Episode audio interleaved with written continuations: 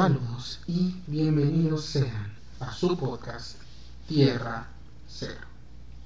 Yo, como siempre, soy su anfitrión Ciros y uniéndose a mí tenemos al cast oficial, por supuesto que sí.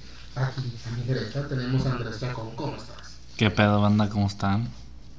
¿Qué pedo, qué pedo? Y aquí enfrente de mí tengo a Iván Nota. ¿Cómo estás, carnalito? Buenas noches, buenas noches, ¿cómo están amigos? Un placer estar aquí de vuelta con ustedes. Buenas noches, Después siempre, de un buen siempre, rato. Siempre es un placer tenerlos aquí conmigo.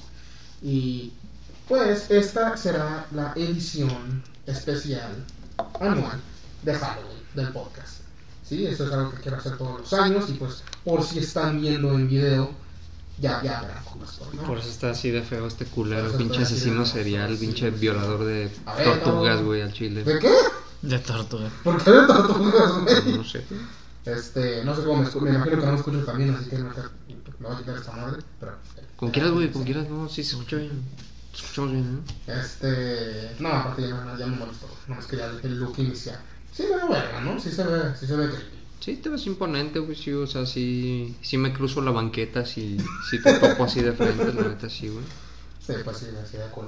Este. Y pues bueno, entonces. entonces- Sí, sí, en la máscara asustó al verga del Oxxo, güey. ah, es que tengo esta madre. Obviamente para vender el look me pinté los, los ojos de negro. Y pues esa madre sí da. Aquí, por donde, aquí en este, en este hermoso país donde vivimos, pues sí da miedo. Sí, pues sí. encontrarte a un güey así. Ese es el verdadero terror. Eh, pero vamos a hablar de un terror un poquito menos real eh, el día de hoy, o, que, o quién sabe qué tan real sea, eh, qué tan real así haya sido para nosotros. La vez pasada o el año pasado simplemente hablamos de, de lo, que nos- lo que nos gusta del horror, ¿no? Eh, en, en general, en, o en la vida, o en, o en- en- en- en- en el entretenimiento. ¿Hubo episodio de Halloween el año pasado? ¿Sí? ¿No? ¿Hicimos? No, no me acuerdo, güey. Sí, sí, hicimos una de Halloween. ¿Y de qué verga hablamos o qué? De No me películas de acuerdo, terror, macho. de juegos de terror, de cosas que nos gustan el terror, toda esa madre. Ni me acuerdo. Este, el señor Gaso y toda esa madre. El señor Caso, güey. Sí, pero el señor Gaso. Fue en casa de Berry, ¿no? Eh, creo que ese sí lo hicimos todavía en casa de... No, sí lo hicimos aquí, güey. Ahí está hay una foto de Instagram donde... Ah, estamos aquí, güey. Estamos Sí, en la sala. Qué películas, perros. Tú estabas ahí, pendejo, Naco. Antes de empezar con el tema inicial, porque... O con el tema principal de todo el podcast, Ajá. que pedimos que... Si alguien tenía alguna historia que ya hayamos leído, escuchado o incluso vivido, eh, contarla, ¿no? Algo para meternos en un mood muy halloweenesco, muy creepy. Este, incluso que ya hasta incluso poner aquí no sé, unas velitas o algo, pero ya no tuve tiempo. Estás bien pendejo, güey. Hubieras pensado así. Sí, verga. Hubiera, sí hubiera ido, güey. Güey, hay que comprar una tela verde, güey. ¿Eh? Hay que comprar una tela verde y hacemos un croma, güey. Estaría bien. Necesitamos invertir en eso. Inviértele, culero. Órale, cabrón. Este. Antes de ir a lo cabrón. Ah, pues Ay, que luego las tripas. Güey, es que Chacón dice que se me va a tronar la tripa si me aguanta los pedos, güey. Sí los pedos son para echárselos, banda. Que no les digan los demás. O sea, estás en misa, estás cogiendo lo que sea. Me voy a tirar un pedo y te lo avientas, güey. Te trae problemas. Si, si ya se quiere salir, tu cuerpo es sabio. Si ya se lo quiere aventar, aviéntatelo. Es una cuestión fisiológica, güey. No es, Es una normal, falta, no es que güey. faltemos al respeto, güey. Es que. No, Es más falta de respeto, güey. Que alguien se esté aguantando un pedo por tus pinches prejuicios pendejos. Exacto, güey. Ahora Eso. fúmate mi pedo, güey. Qué bueno que lo entiendes. Tengo media hora fumándomelo, cabrón. Te estás pedorreando desde que llegamos. Eso nos hace más cercanos. gran pastor, mejor afuera que adentro. A huevo. Este, entonces, antes de empezar, nomás una noticia relativa al horror que quería comentar. Que tú ya viste también, Iván. Este, bueno, ¿Qué, eh, eso aparte. ¿Qué, qué, qué, qué? No, la verdad, No la vi, pero sí la escuché. No, la- esa no la vi, pero sí la escuché. Y yo, yo creo que el día de mañana aparecerá, o pasado mañana aparecerá güey. Este. Esa mamá. Si es que lo encuentran. No voy a decir que le estoy grabando esto. Este.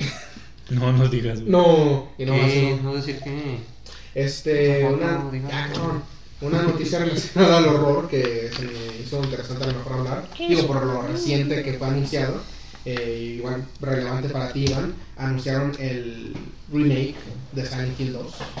No mames. Me corrí, güey. Me vine seis ¿Anunciaron? veces en los calzones. Anunciaron como tres juegos de Silent Hill. O sea, Silent Hill no me acuerdo qué es, Silent Hill F.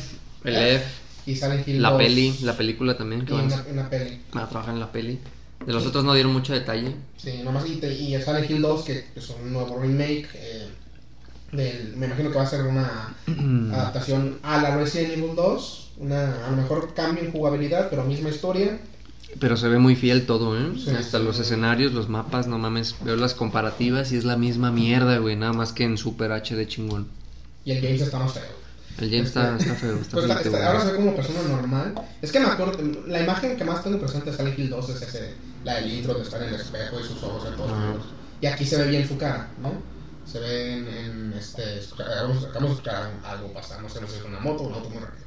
Este. Andamos bien paniqueados ahorita. Andamos paniqueados. Así que si nos ven un poco on edge, es por eso.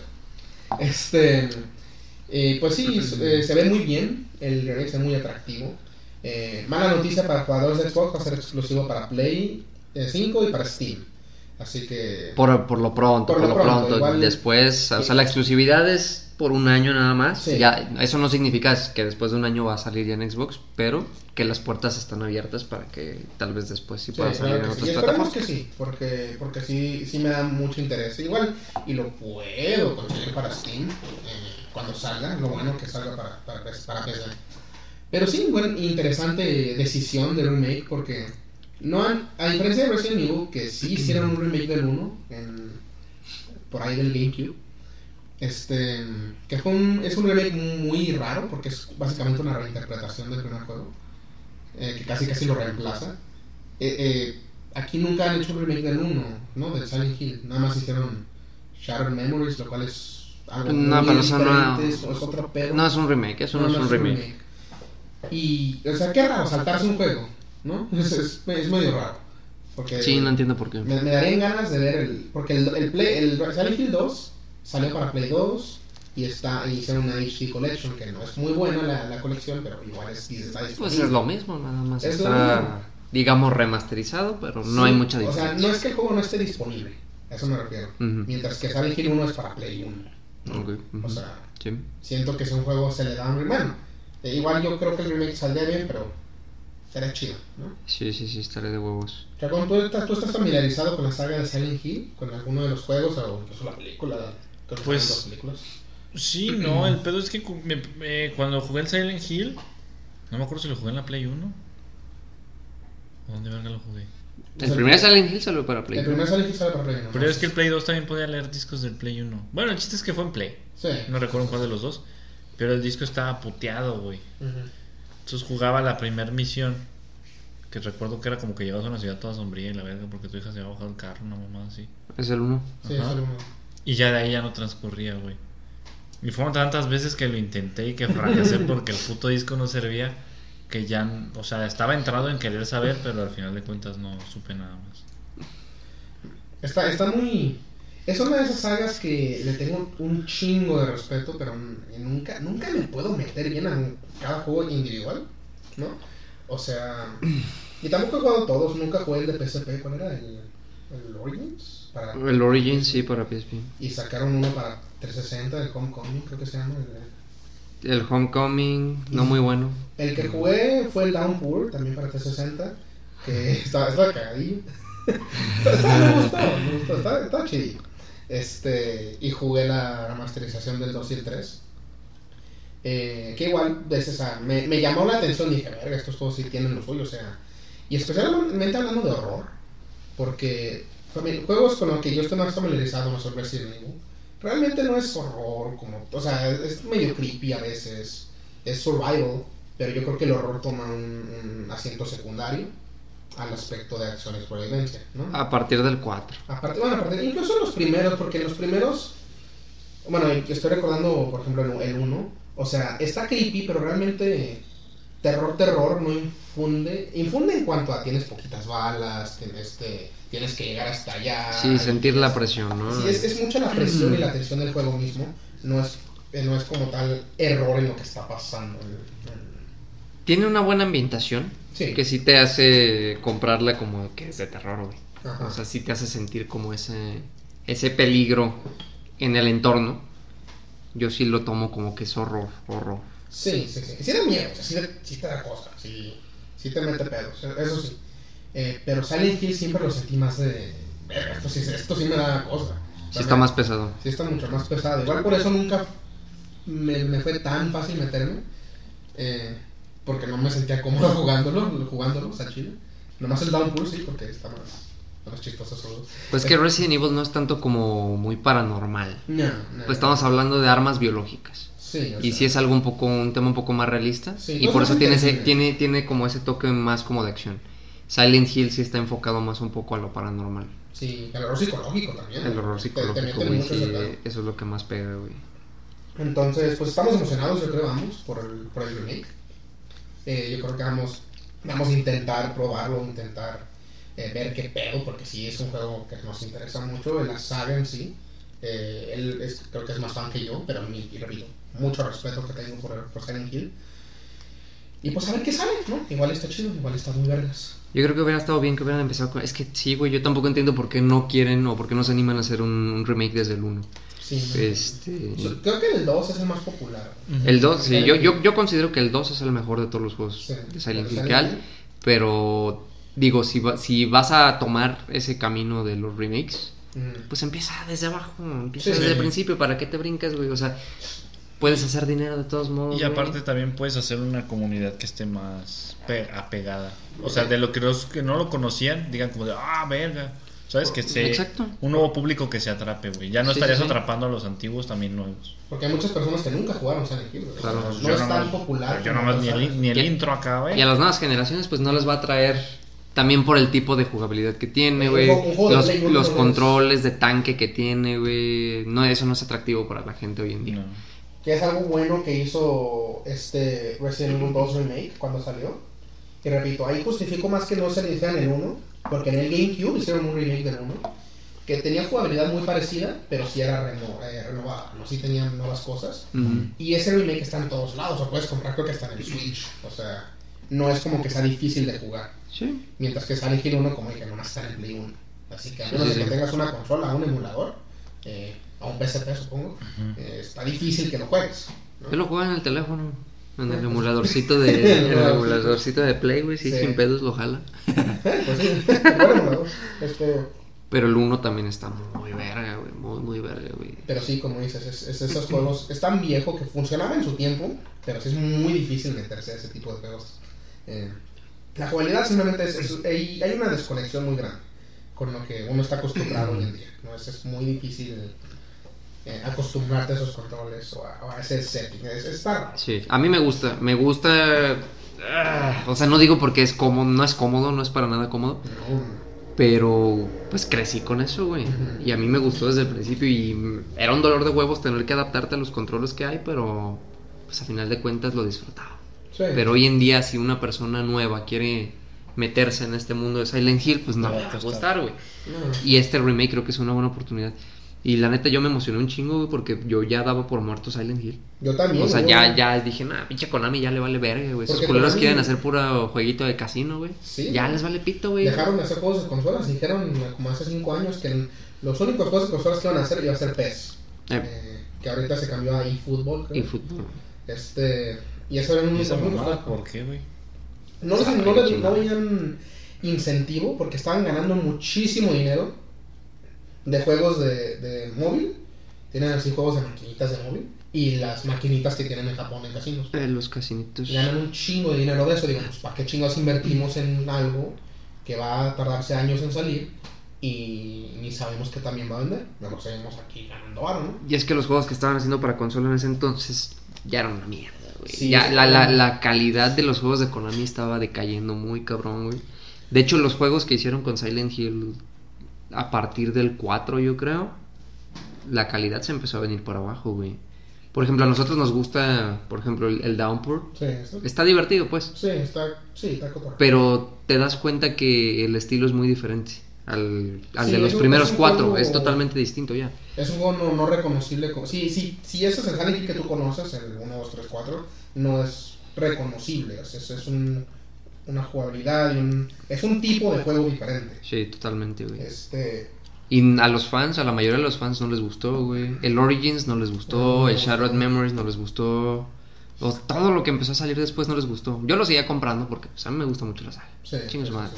Pero a los fans no les gustaba, güey. Y en ventas, pues eso también se, se reflejaba, güey. Eh, se chingaron también a la saga de Castlevania, güey, valió verga. La única que medio sobrevivió gracias a- al pool que tenía su creador fue Hideo Kojima, Metal eh, fue la de Gear. Metal Gear, güey. Incluso esa murió, lo, lo obligaron a sacar Metal Gear sin terminar y lo despidieron, güey. Eh, o lo renunciaron, ¿no? básicamente. Eh, y pues sí, o sea, eh, eh, eh, Konami ya tuvo decadencia en los últimos Pero gruesa, güey. 10 años, tuvo mucha decadencia. Y pues ahorita me, me, me alegra que, que decidieron darle una oportunidad a, a esto. Yo no me la esperaba, no me la veía venir para nada, güey. No, güey, o sea, Y menos con Silent Hill, o sea, yo dije, si Konami regresa, a lo mejor va a regresar con otro juego, güey. Con. Metal Gear, o con Castlevania, o Sí. cualquier otro, güey. No, no me imaginé que con Silent Hill después, no después de lo que pasó con Silent Hills. O sea, lo del PT, güey, que, PT que también- que valió verga. debido al falling out que tuvieron con Hideo Kojima, ese juego se canceló y Que se veía de huevos, güey. Sí, güey, con- con- ¿Tú sí lo llegaste a jugar, güey? el ¿Cuál? PT El PT, el... salió para Play 4. Oye, Ah, que era como el cuartito ese. Un- Sí, güey. Sí, güey. No No mames, mames, güey, me cagué. perro, güey. Yo me cagué, o sea, yo lo Yo, mejor. yo llegó un punto, güey, donde dije, ya no quiero seguir jugando, pero quiere seguir jugando, pero es tan culero el miedo que sientes que ya no quieres seguir jugando. Yo creo, en, en cuanto a videojuegos, yo creo que es el ambiente más pesado Sí, güey. que he sentido. En, en- en terror, hablando de Sí, terror, güey. Es el ambiente más, más pesado que he sentido, güey. Te sientes incómodo. pedo. Sí. güey, sin Yo me acuerdo que lo jugué pedo. aquí en la sala en la tarde con César. O sea, era- de día y estaba acompañado. Y aún así, güey, me sentí súper mal e incómodo. Ah, el César es bien joto, güey. No.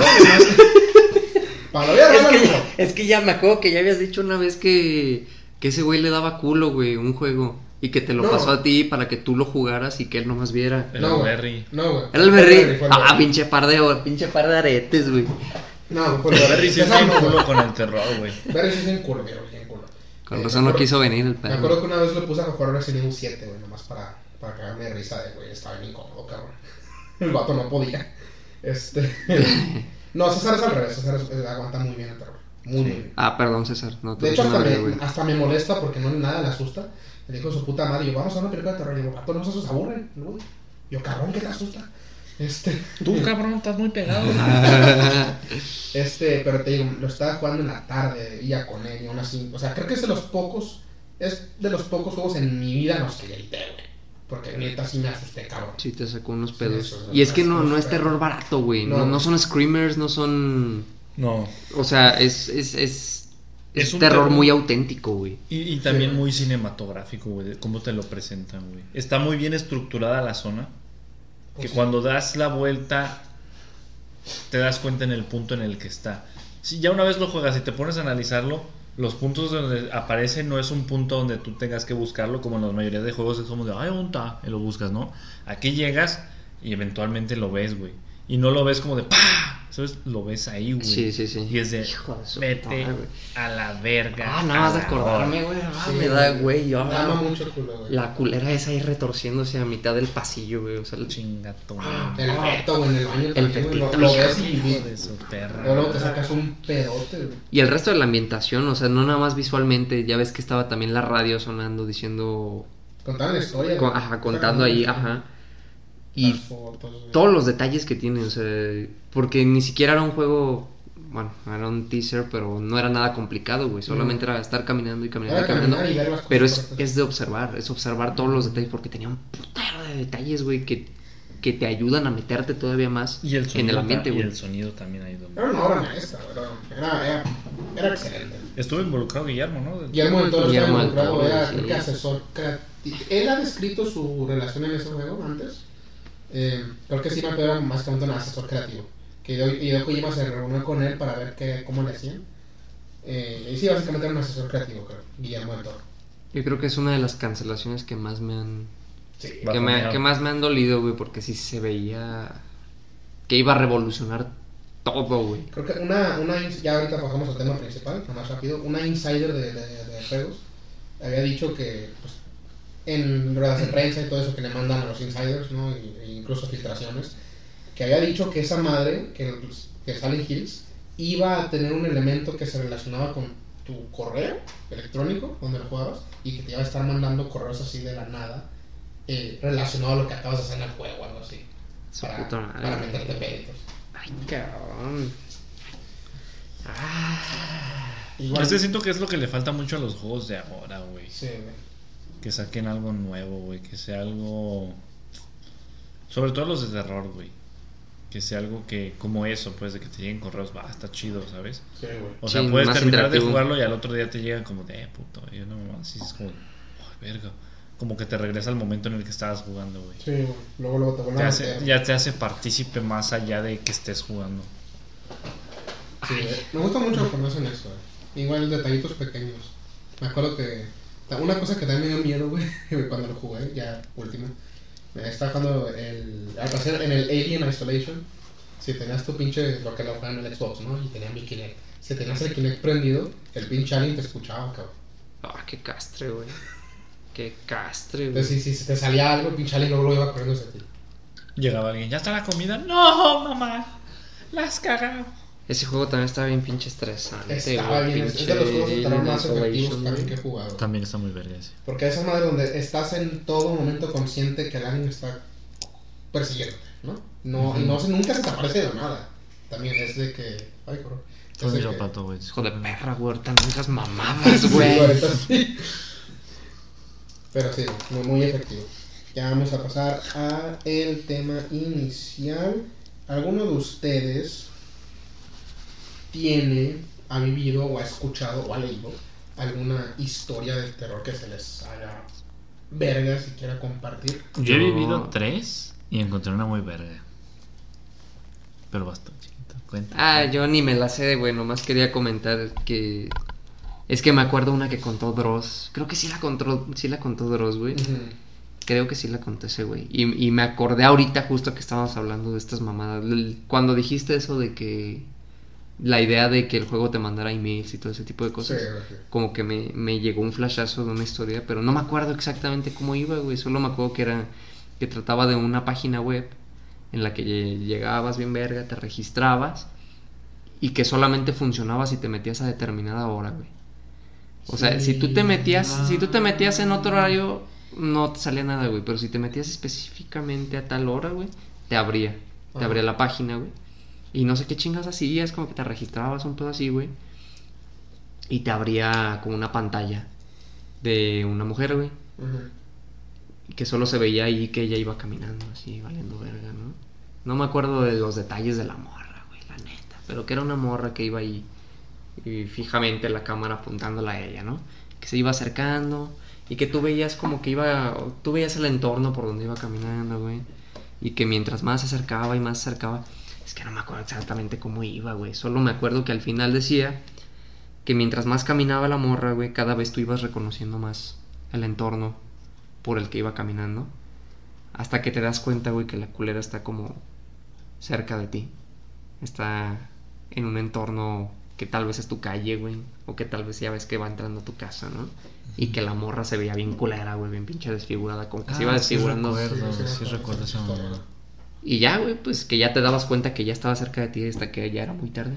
Y llegaba y pues te cogía, güey. Te cogía bien duro, güey. Sí, me gustó. Pero no me acuerdo exactamente cómo iba esa historia, güey. Solo me acuerdo que sí. Cuando, cuando la escuché, güey, sí, sí, sí me hizo sentir un poco de estrés. Sí estaba. Está, creepy, güey. Yo, yo creo que es una de las historias que más se me quedaron así. Que la, que la gocé, ¿no? Pero no. Yo. Ay, hijo de su puta madre. Ay, qué pelito. Este. Antes de pasar, porque tú eres, la que, tú eres el que más tiene historias. ¿Tú no? Ah, Tengo una que me pasaron. Eh, ahorita, les explico bien. Nada más porque dices que tienes. ¿Cuántas que te pasaron a ti? Y una- Tres y una que me encontré ahorita que está ¿Tú, chida. tú, nunca tienes, ¿Tú nunca has tenido un- una que te haya pasado a ti, Iván? Así una. ¿Verdad? Leve, Que tú hayas experimentado, vivido. Pues no, nada más las que, la que les conté una vez. Aquí mismo en el podcast, creo que sí la conté aquí. La del. La del Mome. Se acordarán de. Mome. Mome estuvo aquí una vez en el podcast también con nosotros. Bueno, nada más una vez, ese culero. Pero ese güey era mi vecino, vivía en la casa de al lado. Y. Este. Me acuerdo que su cuarto y mi cuarto estaban pegados. O sea, divididos nada más por una pared. Y ese güey y yo nos comunicábamos así pegándole a la pared. Este. sin querer comunicar algo en específico, güey. Nada más era como un, te toco para que sepas que estoy aquí, ah, te contesto para que sepas que yo también estoy aquí, ah, carnal, y ya. Era nuestra forma pendeja de comunicarnos. Y luego Mome dejó la casa, güey. Se fue a vivir a otro lado. Y la casa quedó abandonada, güey. Ya no vivía nadie ahí. Y. Este, me acuerdo una vez que fueron unos compas allá a la casa. Y estábamos viendo películas de terror, pendejamente, güey. Y había, un- había una morra con nosotros. Este, y andaba bien cagada, güey. Y le empezamos a cagar el palo, güey. Así como que. La, la queríamos tratar de asustar a la morra, ¿no? Nosotros bien cagaleros, güey. Y pues. Les digo que la casa del Mome seguía abandonada en ese entonces, güey. Y me acuerdo que de pura mamada les dije: Miren, el Mome y yo nos pegamos en la pared para comunicarnos. A que si le pego me contestan. Y no hay nadie, güey. La pinche casa está abandonada. Y ellos la vieron, güey. La casa estaba sola, güey. Y era de noche, obviamente. Ya era, ya era, ya era de madrugada. Sí. Y de verdad, o sea, no, no, no esperaba que. No esperaba tener una respuesta, obviamente, güey. Lo hice nomás para cagar el palo, güey. Le toqué a la pared, güey. Sabiendo que no iba a tener respuesta, güey. Y sí tuve respuesta, güey. Sí tuve respuesta, güey. Alguien golpeó la pared del otro lado. Y pues sí me saqué de pedo, güey. Fue así de. ¡Oh, su puta madre, güey! ¿Qué mierda acaba de pasar, güey? Y todos pensaron que estaba mamando, ¿no? Así como de, ay, güey, deja de estar mamando, güey, tú lo planeaste, güey. Si fue tu idea que le pegaras a la pared, qué casualidad. Que... Sí. Y yo, güey, no, te lo juro que no estoy mamando, güey. Mira, voy a volver a tocar, ve, güey, o sea, te asomas y está todo apagado, güey, te lo juro. Y que le vuelvo a tocar. Y que vuelve a contestar el hijo de la verga. Güey, no, sácate a la No, la morra se puso a llorar ahí, güey. Yo me empecé a reír, güey. Y, pensa- y pensaron que, pues, que yo estaba estabas- Pero la, la risa ya era más de nervio, güey. Porque Sí, fue así de, no, chinga tu madre, güey, qué mamada. Esos güeyes se van a ir, güey, pero yo vivo aquí, ¿no? Chinga. y ya fue todo, güey. De ahí no pasó. ¿Saben qué? Ya hay que dejar de ver películas de terror. De terror, Vamos aquí a, a ver unos videitos de risa en YouTube. Y ya fue todo, güey. Al día siguiente me acuerdo que. O sea, me fui a asomar, güey. De hecho, me, me, me brinqué a la. A la. Es que él tiene cochera cerrada. Me brinqué. Porque está muy fácil brincarme de, de mi casa a esa casa. Y pues me asomé en las ventanas, güey. Abandonado totalmente, güey. No había muebles, güey. De hecho, o sea, todo polveado, güey. Hasta basura tirada así en, en el piso, güey. Como una casa abandonada totalmente, güey. Y sí fue así de sácate a la verga, güey. Sácate a la verga. Y ya, pero es todo lo que me ha pasado a mí en cuanto al tema Sí, paranormal, al güey. No es la gran cosa, pero sí me sacó un poco de pedo, güey. No le hallo una explicación lógica, pero es todo. Ya es todo, güey. Ya es toda, güey. toda. Ya es toda, güey. Ya es toda, güey. Qué güey. Qué pedote, güey. Si no se un pedote eso. Sí, sí, estuvo Sí. medio creepy, güey. Sí, me imagino. Entonces, antes de pasar contigo, Chaco, porque tú eres el que más tiene, voy a contar una que me pasó mi novia, una que le pasó a ella. Este. Básicamente, déjame nomás. Checo esto, así, rapidito. ¿Qué pasó? Nada que ¿Qué nomás hiciste? Nada, güey. Está prestando atención, cabrón. ¿Tengo que censurar algo, chico? No. Ok, perfecto. Ahora sí. Chocón. Ahora sí. No cuenta que me tirando todo. Míralo, cabrón. Estamos en el episodio de terror tú con tus mamadas. A mi pinche pluma, güey, se metió abajo por tus mamadas, güey, se metió abajo de la pinche. culero. ¿Cómo sale, güey? También las michas, michas. Vamos a esperar un ratillo No, sí valió verga. a que estos nenes Chinga tu madre, ya te quedas mi pluma, ¿no? se Pendejo. Vamos a, vamos a contar una que le pasó a mi novia hace. ¿Qué será? ¿Tres años? No estoy seguro hace cuánto pasó. A lo mejor fue hace dos años. Este. Porque a mí nunca me ha pasado nada, o sea, en plan, nada, nada me ha pasado. Lo cual que acabo de tener ganas de que me pase algo. Nomás pobre. Este. Pero esto le pasó con mi, a mi, mi, mi novia. Estaba ella. Estaba, estaba dormida con, pues, con nuestra niña, ¿no? Estaba ahí a, a, a papachando en la, en la cama. Estaban dormidas. Y pues se duermen juntas en la misma cama. Este, el cuarto de ella está ubicado mal pedo frente a las escaleras. O sea, abres la puerta y puedes ver como que la, la, la, gran, la, la mayoría de las escaleras, ¿no? O sea, desde la cama puedes ver las escaleras. Este. Y total, que ella estaba soñando, o sea, ella, ella lo dice como. Me acuerdo que estaba soñando, y en el sueño vio como que una. Ya sea una mano negra o una sombra muy pronunciada eh, subiendo por las escaleras, ¿no? O sea, como si se estuviera movi- como si una luz se moviera y si es como se distorsiona la, la sombra, más o menos así que así se veía. Pero que ella estaba soñando, o sea, ella reconoce y lo acuerda como que fuera, como- se acordó como despertó, Ujú. ¿no? Que fue que que estaba soñando. Y ella siempre duerme, el peor es que ella siempre duerme con la puerta cerrada, Ujú. pero siempre cierra la puerta detrás de ella y así se duerme. Este, pero que de la nada, ella mientras está soñando, ella como que siente un jalón, como que le jalaron a, a nuestra niña. Como que o se, o se levantó en chinga o bien la jaló. Como que es porque la tenía así y como que siente que se, Ujú. Que se le fue, ¿no? Y pues siempre abrazada de ella. En, en eso ya se, des- se despierta. Este. Se despierta, ah, chinga, ¿qué pasó? ¿Qué pasó? Como que medio apuntada, como que Ujú. el sueño. Ve a la izquierda y la niña sí está un poquito más abajo, está como que a su cintura. O sea, no- ya no estaba acá, pues, estaba como que a su cintura, acostada. Este. Y sí dijo, ah, chinga, ¿qué hace ahí? Porque sí la sintió de putazo, porque sí sintió de. Sí jalón. sintió ella un jalón. No, nada más los sueños, sí sintió ella un jalón. Y que. Y que ya cuando. Y creo que ya cuando vio a ver, creo que la puerta sí estaba abierta. Y ella la cerró a la noche. Ella, ella está segura de que la cerró. Igual a lo mejor se, fue, se le fue el pedo, no se acuerda, pero ella está segura de porque siempre la cierra. Ella sin falta la cierra. Y, y pero que ya que vio a la niña ma- aquí más abajo, como a su cintura, vuelta a ver la puerta y está abierta. Pues, Qué verga, pedo, güey. Y sí se le, pues sí se le metió un pedote. Este.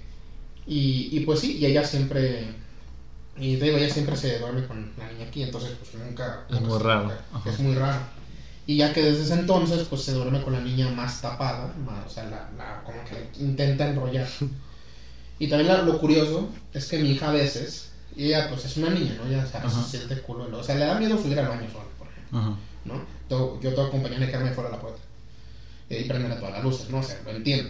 Pero que ella a veces cuando se va a dormir, dice Ujú. mami o papi, depende de está, mami, me- como que me siento observada, ¿no? Como que siento, yo no sé a qué se refiere con eso, Ajá. pero eso que no sé si yo me siento observada.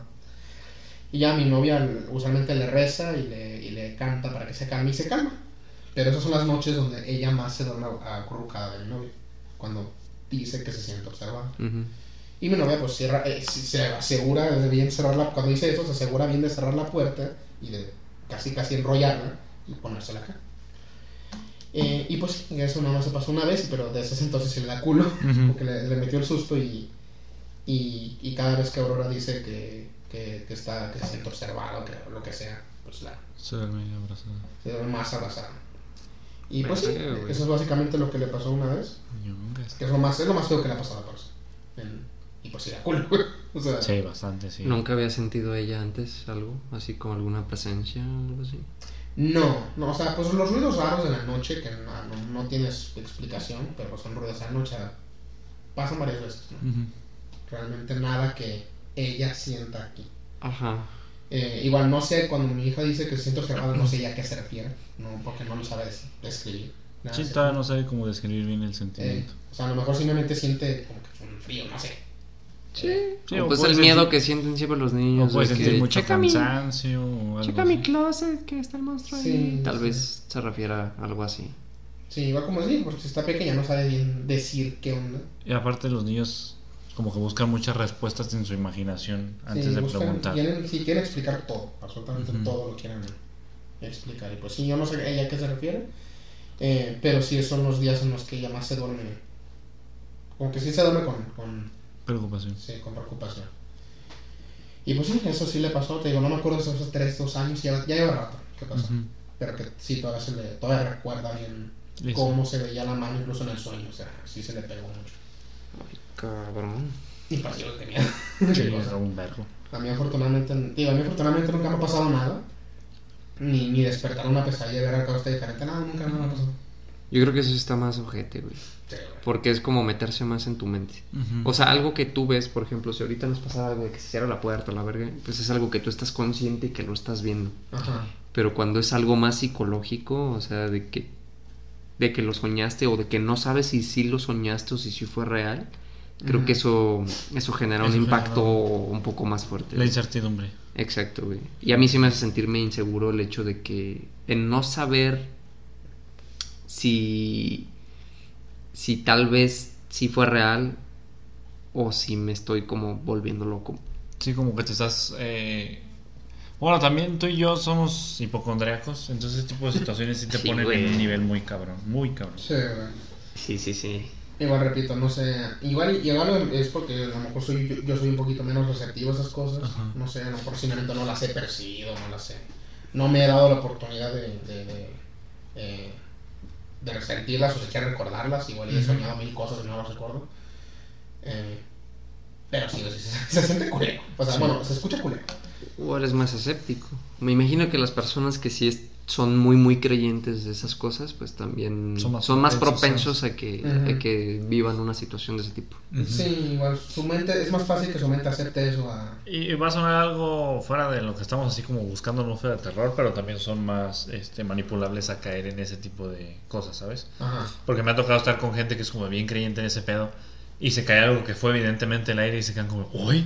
Es como de, hay como vientos de 20 kilómetros por allá afuera, cabrón, ¿cómo no se va a caer el puto vaso de plástico? O sea, tampoco Sí, digas sí, sí, sí. También como que se sugestionan más ese pedo, son más sugestivos a ese pedo. Sí, definitivamente es algo que, que- entiendo que alguien, que alguien lo crea o, o así lo O perciba. así lo perciba. Ajá. Sí, es, es muy, es muy factible, igual no digo que no, pero... Pero sí, que, que me... Ay, güey. Yo sí me estoy metiendo en el ambiente, ¿eh? ¿Sí? O sea, como que traigo escalofríos, Eh. como que ya me está despertando un poquito la ansiedad, güey. Eh, No sé si también está relacionado a lo de hace rato, güey. Como que eso también me, me puso en estado de alerta, ¿sabes? Ajá, Sí, sí, sí. estás- Para los que no saben, vamos a decirles cuál es el Sí. pedo, güey. No, antes de empezar, y no, no lo grabamos, pero antes de empezar, se escucharon dos plomazos allá afuera. Claritos, claritos Pero de que estamos fueron hablando de que unos 50 metros de donde Ajá, estamos. Sí. aquí en cortito. Y no es de esas que puedes confundir con un cohete, la verdad. Eso no fue un Sí, cohete. O sea, dos. fue clarito, clarito, fueron dos plomazos. Y aparte, Dos y aparte como que detectas, ¿no? Fue pa, pa. O sea, incluso haces, haces el movimiento con tu dedo y es el sonido. Pa, pa, ¿Sabes? Pa, pa. O sea, fue eso. Y no sabemos qué pedo. No, no queremos salir por nuestra seguridad. Obviamente no nos vamos a ir a asomar, pero. con unos cabrones. ¡Oh, cabrón, ahorita va a haber un güey tieso allá afuera. No, no sé, güey, pero. Sí, a mí sí me puso así como un estado de alerta, güey.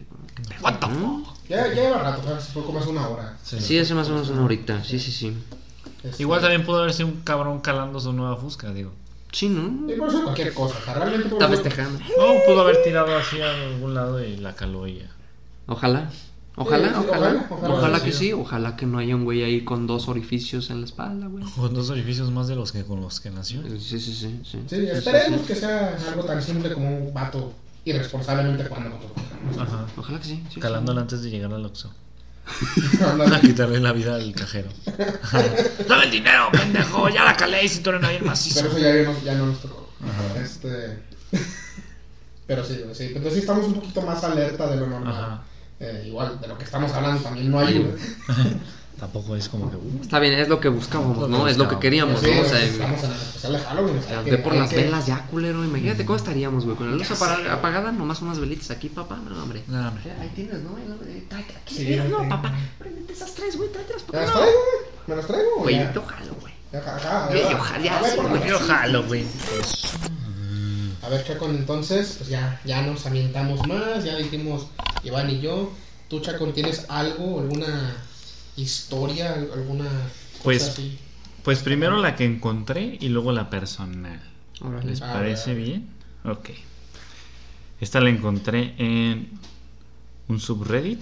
Lo pueden buscar, se llama Historias de Terror. A la gente sube cosas que les hayan pasado. Y unas sí se ven bien inventadas. Estuve leyendo varias. Y esta es la que más creíble Realista. se me hizo. Y empieza de la siguiente manera. A ver. Se titula La voz me llama.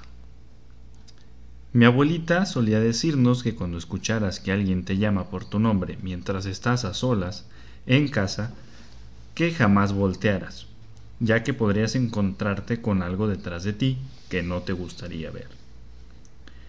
Durante muchos años ella nos solía recordar esto de vez en cuando, pero pensábamos que era una historia para espantar niños, ya que todos los nietos éramos muy apegados a ella. Todo transcurrió con normalidad después de varios años. Crecimos y todo quedó en un la abuela con sus historias. En cierta ocasión llegué del trabajo, pasé a verla al cuarto como cada noche para saludarla y darle su medicina. Mientras lo hacía, solía tomarme el tiempo de sentarme a su lado a platicar y ver la tele. La plática siguió como de costumbre y en algún momento de la misma le pregunté, Mamá Tete, así le llamábamos a mi abuela. ¿Recuerdas que nos espantabas de pequeños diciendo que nunca volteáramos cuando alguien nos llamaba? Automáticamente su rostro se tornó serio y hasta cierto punto preocupada, respondiéndome, ¿por qué? ¿Has escuchado que alguien te llama? Notando la preocupación en el rostro de mi abuela, le dije que no, que solo era un recuerdo que tenía muy presente de mi infancia. Pero por su contestación y la forma en la que su rostro se había tornado distinto, sabía que había algo detrás de aquella advertencia. Ella prosiguió. Han pasado tantos años y yo aún lo recuerdo como si fuera ayer. Esto es lo que me contó. Relata mi abuela que cuando ella llegó a la colonia donde vivíamos actualmente era muy diferente. Para dimensionar un poco, mi abuela en aquel entonces eh, tenía 100 años. Ella nació en 1920 y llegó a la colonia en 1935, cuando su papá compró el terreno. En aquellos tiempos no había cables de luz por todos lados y la forma de alumbrarse era con velas o lámparas de alcohol. Se sobrevivía como se podía y se vivía al día. En aquellos tiempos la casa donde vivíamos era una granja, la más grande de la colonia. Y mi abuela tenía tres hermanos. Ella era la mayor de todos con 15 años. Cierto día los papás de mi abuela tenían que ir a comerciar lejos de la granja, por lo cual la dejaron a cargo, diciendo que volverían mañana en la tarde. Así que transcurrió el día con normalidad. Todas las tareas se realizaron y cuando el sol se escondía, mi abuela metió a sus hermanos a la casa, preparó la cena para todos y se acostaron. Todos dormían en la misma habitación, en dos camas, solo alumbrada por algunas velas pequeñas. Lentamente comenzaron a dormir sin imagi- imaginar lo que estaba por ocurrir esa noche. Ella no recuerda la hora exacta. Lo que estaba... ¿Eh? ¿No recuerda qué? Lo repito aquí. Eh, no recuerda la hora exacta, lo que recuerda es que ah, estaba completamente a oscuras, ya que las velas ya se habían consumido. Se levantó de su cama para prender otra vela y mientras lo hacía, una voz femenina muy aguda provenía desde el pasillo y la llamó por su nombre. Esther Ben. Mi abuela asustada se quedó en silencio mientras en su mente pensaba, ¿acaso mi mamá ya regresó? Pero sabía que era imposible. Se aferraba a la mínima esperanza de darle una explicación para aquella voz que le llamaba desde el comedor.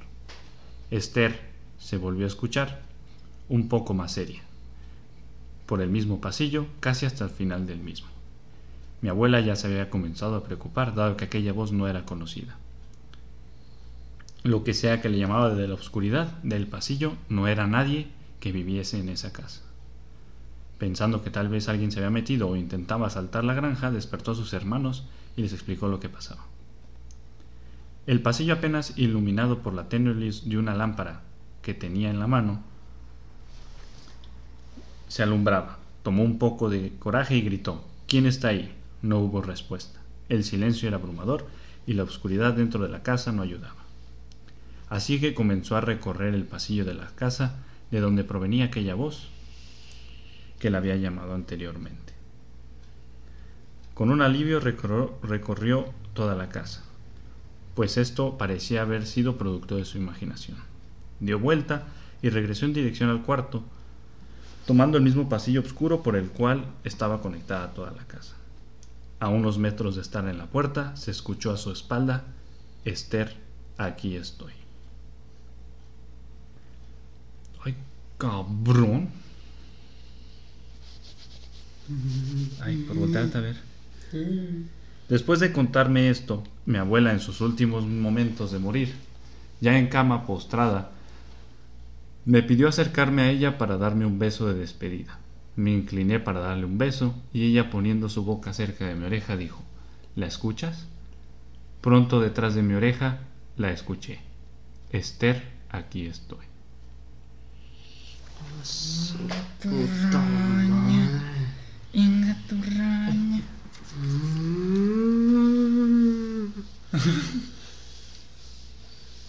Yo eso no le. Eh, voy a sentir la verga. Ay, beta. Pues digo, de todas las que encontré fue la más creíble. Yo, yo lo que había escuchado de eso, que si escuchabas tu nombre así de repente, pero no era nadie, era como que una teoría de que estabas en coma. Pero un tiempo después un tío, o sea, sal- se me hizo interesante porque hay varias personas que conozco que platican lo mismo. Y un tío dice que si escuchas esto, pero estás solo, eh, no es que no voltees, simplemente lo ignores porque puede ser un demonio que te está hablando. Ok. Pero pues yo de morro era como de X, chingue su madre, vale verga la vida. Y así como era de verguero, ahora llegamos a mi historia personal. Este, yo en realidad nunca creí, y hasta la fecha es como muy, ¿sabes qué? Debe de haber algo lógico detrás de eso. Pero la que más sí fue como de, ok, no tengo explicación para esto. Eh, pasó en Guanajuato, ahí viven mis abuelos. Tienen una casa enorme, enorme, los hijos de su puta madre que tanto odio. Este, tiene una casa muy grande, güey. Y ahí siempre pasábamos Navidad o Semana Santa, vacaciones. X de la escuela. Y en ese entonces yo tenía, si mal no recuerdo, entre 5 o 6 años. Mis hermanas un año mayor, la mayoría de mis primos un año mayor, nada más una prima pues un año menor que yo. Este, y recuerdo que una vez mi hermana, la mayor de, mis hermanas, este, en la noche le estaba platicando a mi mamá que había visto una señora vestida de blanco, como de antiguo, así victoriano el pedo, que estaba parada en un... Las escaleras de mis abuelos son como que subes y hay un descanso enorme que te conecta a otro cuarto, que todo el muro es como de, como de ventanal con barrotes Sí. este, porque eso antes era como una cochera. Y que la había visto salir de ahí, pararse y quedársele viendo así hacia abajo del- de, la escalera con las manos así como muy dama. Y que tenía un velo blanco. Ok. Y mi mamá se quedó como de, oh cabrón, pues está raro, porque mi mamá sí tenía un poco de. Sí era creyente de ese tipo de cosas. Yo de morro me quedé como, pues a lo mejor era mi abuela que se acaba de bañar y parecía pinche bruja, no sé. Y nunca creí ese pedo. Pero varios primos decían que veían a esta señora. La parte de arriba tiene una sala grande, donde es la sala de televisión, y después bajas cuatro escalones, porque pues está la casa en un cerro y la construcción está muy rara. Bajas cuatro escalones y es un descanso grande, una pared donde tiene un Cristo enorme. Y a los lados de cada ese mini pasillito hay unas puertas, que son unos cuartos, los cuales están conectados de detrás de la pared donde está el Cristo, un baño que comparten. los cuartos. Ajá. Y esos cuartos tienen ventanales enormes que dan hacia abajo del cerro, pues hacia donde pasan los carros. Y ahí en esos cuartos siempre jugábamos porque uno tenía literas y el cuarto era muy alto, o sea, el techo era muy alto, más de lo convencional. Entonces podías brincar de, de- como estaban esquinadas, brincabas de, Literal, de literal. litera a litera y te sentías Tarzán y la verga y un chingo de cosas ahí. y el otro cuarto era pues una cama matrimonial grande, este como un diván y ba- ba- ba- todo alfombrado. Y tenían pues como aquí, que son como tela, como una cortina clara y detrás una cortina oscura para la noche cerrarla. Ok. Y ya estábamos jugando y ya eran como las 8, ya estaba oscureciendo. Y esas puertas, pues por el día siempre están abiertas para que, como siempre había gente, pues si están cerradas quiere decir que hay alguien, entonces no entres. Entonces todas las puertas de la casa estaban abiertas y estaban cerradas porque había alguien. Entonces, mi familia y yo nos quedamos en el cuarto donde estaba la cama matrimonial y un tío con sus dos hijas en la otra habitación del otro lado. Entonces, estoy yo jugando, hincado, viendo hacia la ventana. Tengo un primito aquí que me cae bien gordo, el hijo de su puta madre, entonces me caía bien. Y recuerdo que volteó hacia la puerta del baño y por a través de esa puerta veías hasta el otro cuarto. Y dice el güey que vio a la señora parada en el marco de la puerta del baño, como más en el cuarto que en el baño, viéndonos. Y el güey peló los ojos y cuando yo volteé vi la cortina, porque estaba abierta la ventana, la cortina moverse así y detrás de la cortina blanca alguien que caminó hacia la puerta que va al pasillo. Entonces yo, al ver eso, corrí hacia la, hacia la puerta que da al pasillo, pues para toparme a la persona que venía, ¿no? Oh, sorpresa, no había nadie.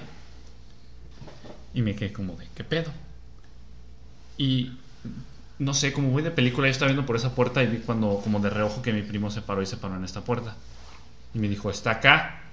Entonces yo de, esta, de la puerta de este lado del pasillo corrí hacia la del baño. Y efectivamente vi a una señora que caminó hacia la otra puerta, güey. No Pero era una señora vestida de época, güey. Sí, sí, sí. Con su El pinche velo. Que caminó como así, como viendo así de reojo hacia donde estábamos. Como viendo así, con la cabeza volteada para allá, así caminó. ¡Fum! Pero en putiza, güey. Y como se movió la cortina, dije, fue la cortina, ¿no? Entonces volví a correr hacia acá y no vi nada. Y volteé a ver a mi primo y mi primo ya estaba cagado, güey, porque ya venía atrás de mí, güey. Pues sí, cabrón. Y yo le dije, que güey? Pues es la puta cortina, güey. Y él, no, güey, era una señora. Dije, ¿cuál puta verga señora, güey? Y dije, ya, vente, vámonos abajo. Por eso como que dices, como, no te creo, güey, pero ya me dio culo. Sí, sí, sí. Ujú. Íbamos de salida y de putazo las dos puertas, ¡pum! Se cerraron, güey. O sea, íbamos subiendo las escaleras y las dos puertas y ¡pum! Se cerraron. Su puta. O sea, de estar estado jugando ahí con el aire no se habían cerrado, porque las- aparte las, las, las puertas eran pesadas. Y se cerraron, güey. Y ese güey corrió, güey. Y yo todavía me quedé pendejo. O sea, ahorita me pasa eso y no, no me quedo, güey. Agarro al pinche niño y lo aviento a la verga. ¿Cómo te voy? Y corro. Y me quedé así viendo y me quedé como de... ¿Iré a abrir la puerta? O sea, voy a abrir la puerta. A lo mejor alguien nos está queriendo cagonear.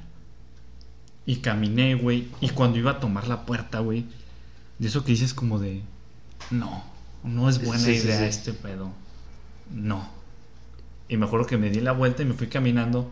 Y mientras iba caminando sientes aquí como la espalda, así como mucha... ¿Tensión? Ajá, como nervios, ¿sabes? Ah, Al punto en el que vas caminando sí. como bien seguro y luego empiezas a correr, güey, de que dices, sí, ya, sí, ya, sí. ya, ya, ya. Con la Y cosquillita en la, en la espina, ¿no? Ajá, y llegué abajo, güey, y está el primo, otro primo que es hermano del morrillo con el que estaba, y estaba así en la escalera. Y me dijo, ¿sí la viste? Y yo de, ¿a quién? Yo haciéndome pendejo, Sí. y yo como de, ¿a quién? Y me dice, la señora, güey, subió.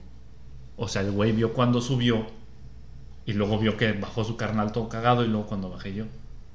O sea, el güey dice No que subió, seas que él estaba sentado así, porque son unas escaleras, está la puerta de entrada y unas escaleras que te llevan a la sala, comedor y todo.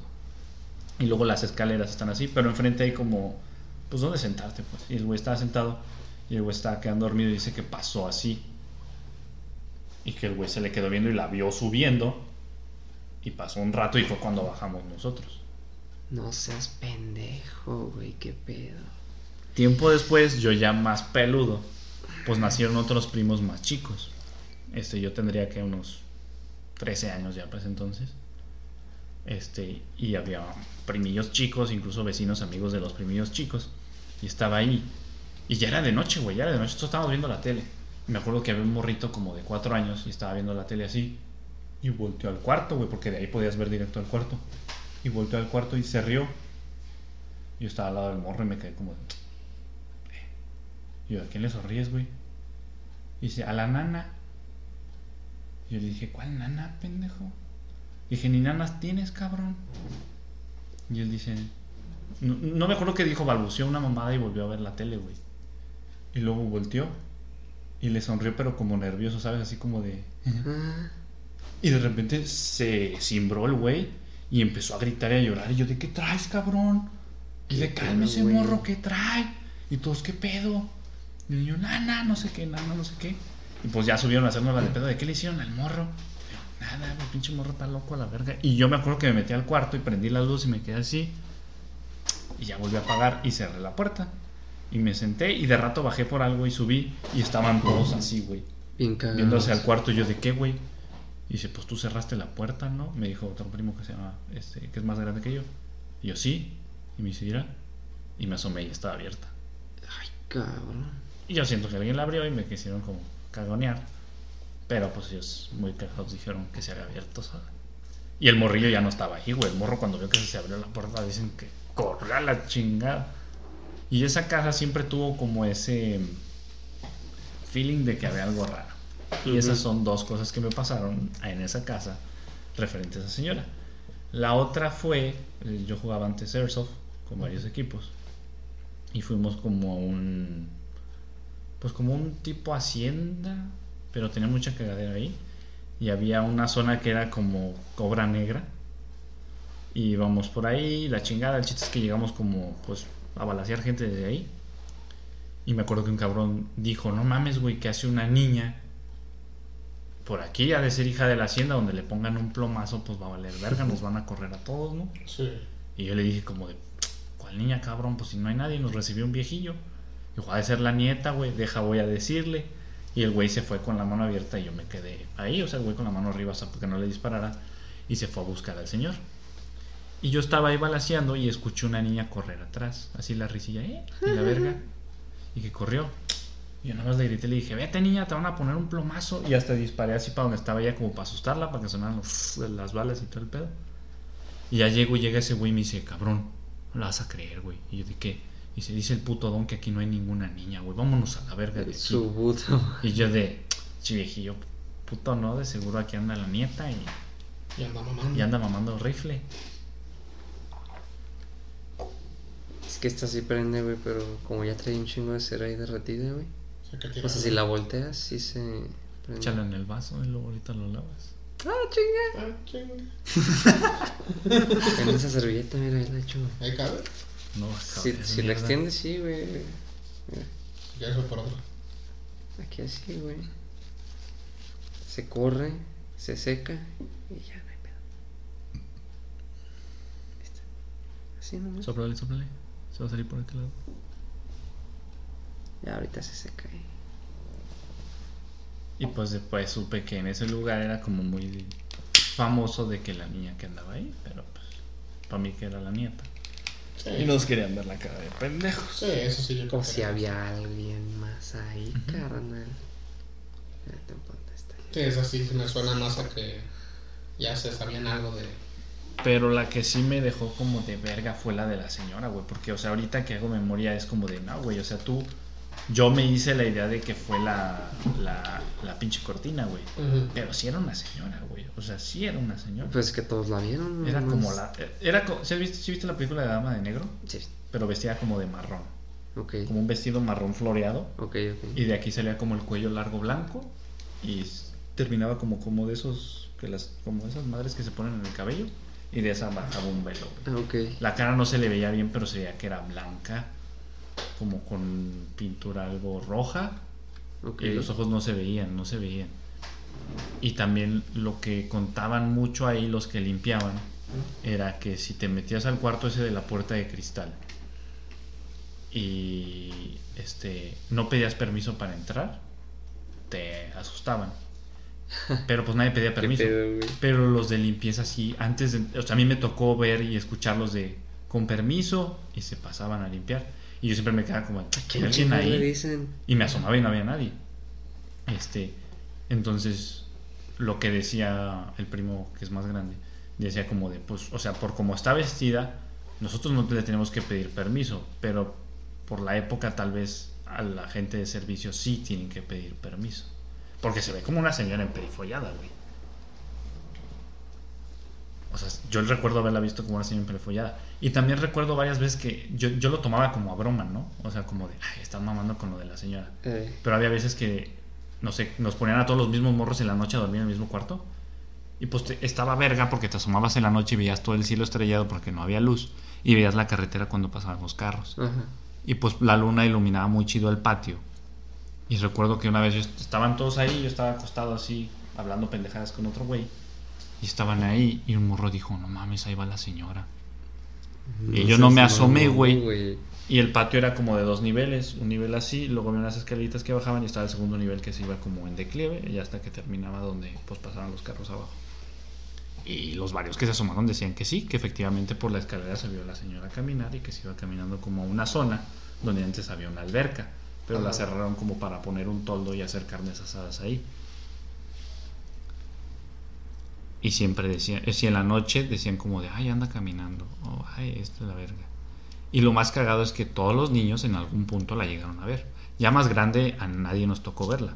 Pero si te quedabas en uno de esos cuartos en la noche oscura, solo, sí sentías un cierto... Una vibra. Un culo muy cabrón. El único que no es mi papá, pero mi papá no, no, no, no tiene ese pedo.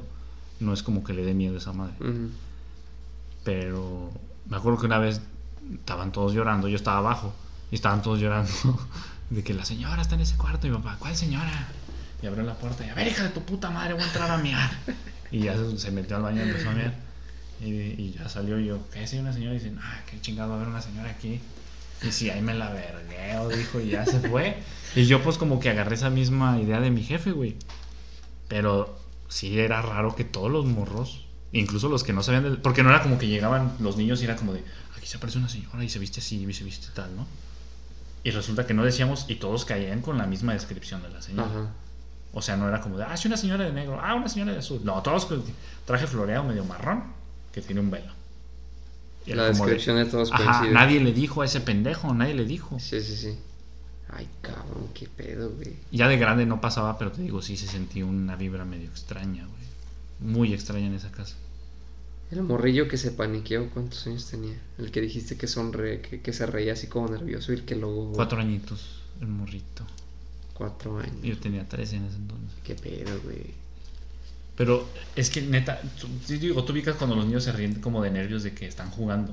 Y otro nervio de risa. Porque la primera risa fue amigable, güey. Fue como de, ah, hola. Y la segunda fue como de, ¿por qué estás así? ¿Sabes? Como de, si estaba bien el pedo. Sí. Y luego se cimbró, güey. Y empezó a berrear, güey. Y yo me quedé como de, cálmate, pendejo. Porque aparte, güey, todo callado. Y yo veía la cabecita del morro enfocada allá. Y de repente se cimbra y, güey, yo hasta brinqué. Dije, ¿qué pedo, puto? Eres del vengazo yo. Pero ya lo vi viendo muy específicamente ahí. Güey, qué pedo, güey. Me estoy imaginando que habrá visto ese morro, güey. No sé. O güey. sea, me estoy visualizando. Y lo más ¿qué cabrón es que ya más visto, grandecillo, ya cuando podía razonar, le preguntaba si el güey no se acordaba de ese momento. Pues estaba muy muerto. Sí, sí, Sí, sí. como chiquito. pero no se acordaba. Lo que sí dice un primo es que si la veías por mucho tiempo te hacía una cara fea. Así como de, ¿por qué me veías pendejo? Ajá. Uy, hijo de ese pinche mano bien cool. Y me acuerdo, pues mi abuelo era una mierda. Bueno, hasta la fecha. Pero nos estábamos todos abajo y de repente, mi hijo, ahí en mi cuarto, eh, tráigame unas pilas que le voy a dar a su tío. Este, por favor, vaya. Y si no ibas, güey, pinche viejo mierda, güey. Ibas tú ¿Qué? solo, güey. Y aparte, entrabas al cuarto y el apagador no estaba entrando, estaba del otro lado, al lado de la cama. Porque a mi abuelo, cuando se iba a dormir, decía, ay, tengo que apagar la luz y caminar hasta acá, pues mejor me acuesto y la apago aquí. Tiene un punto, tiene Ajá, un punto, pero, pero puta, Y entrabas, güey, y te quedas como de, no mames, pinche cuarto bien enorme y al fondo la puerta del baño y la puerta del ropero enorme que tenían con vestidor. Y ya entraba yo así, güey. Y me acuerdo, güey, yo no creía en ese pedo, pero estás morro, güey, la oscuridad y todo el pedo. Y yo me acuerdo que le decía, pinche vieja puta, te me aparece y te parto tu madre. Y me metía corriendo, güey, y agarraba lo que podía, güey, que yo decía, esto parece pila, esto parece pila, ¡vamos! Y me iba corriendo, güey. Pero sentías como una necesidad de salir corriendo, sí, güey. sí, sí, sí, sí, sí. Y luego aparte, si prendías la luz ahí, pues que a toda madre, ¿no? Pero de todas maneras tenías que apagar de ahí para irte, porque el apagador no estaba ahí arriba. Y era un sentimiento muy culero, güey, muy, muy culero. Sí, güey, es como cuando en la madrugada te, te levantas al baño, güey. Y vas, prendes la luz del baño, acabas de mear, la apagas y vas corriendo en chinga a regresarte a, A tu cama, regresarte, güey, güey, porque sientes que algo... pinche- Ay, cabrón. Ay, hijo de su puta perra madre, güey. Es que ya ves que dicen que los morrillos, que los niños cuando están chiquitos son capaces de ver cosas que nosotros no podemos ver. Porque las suturas como tal del cráneo todavía no están del todo cerradas, güey. Entonces que esas aperturas les permiten ver otras cosas. No sé, se me hace una mamada también, güey. Pero, Tiene sentido. no sé, güey. No, no, la verdad es que no tiene sentido, güey. Pero si te pones a analizarlo, realmente hay un patrón ahí. Yo me acuerdo también, este... Tengo una sobrina, güey, que ahorita tiene 15 años. Pero cuando era más morrita, güey, también cuando tenía como 5 o 6 años, güey. No me acuerdo cómo estuvo la cosa, pero la morrilla, güey, se sentaba, o sea, ahí en, en mi casa, güey, se sentaba a ver la puerta de la entrada. Ajá. Nada más ahí se sentaba y, y se le quedaba viendo Ah, fijamente a la puerta de la entrada.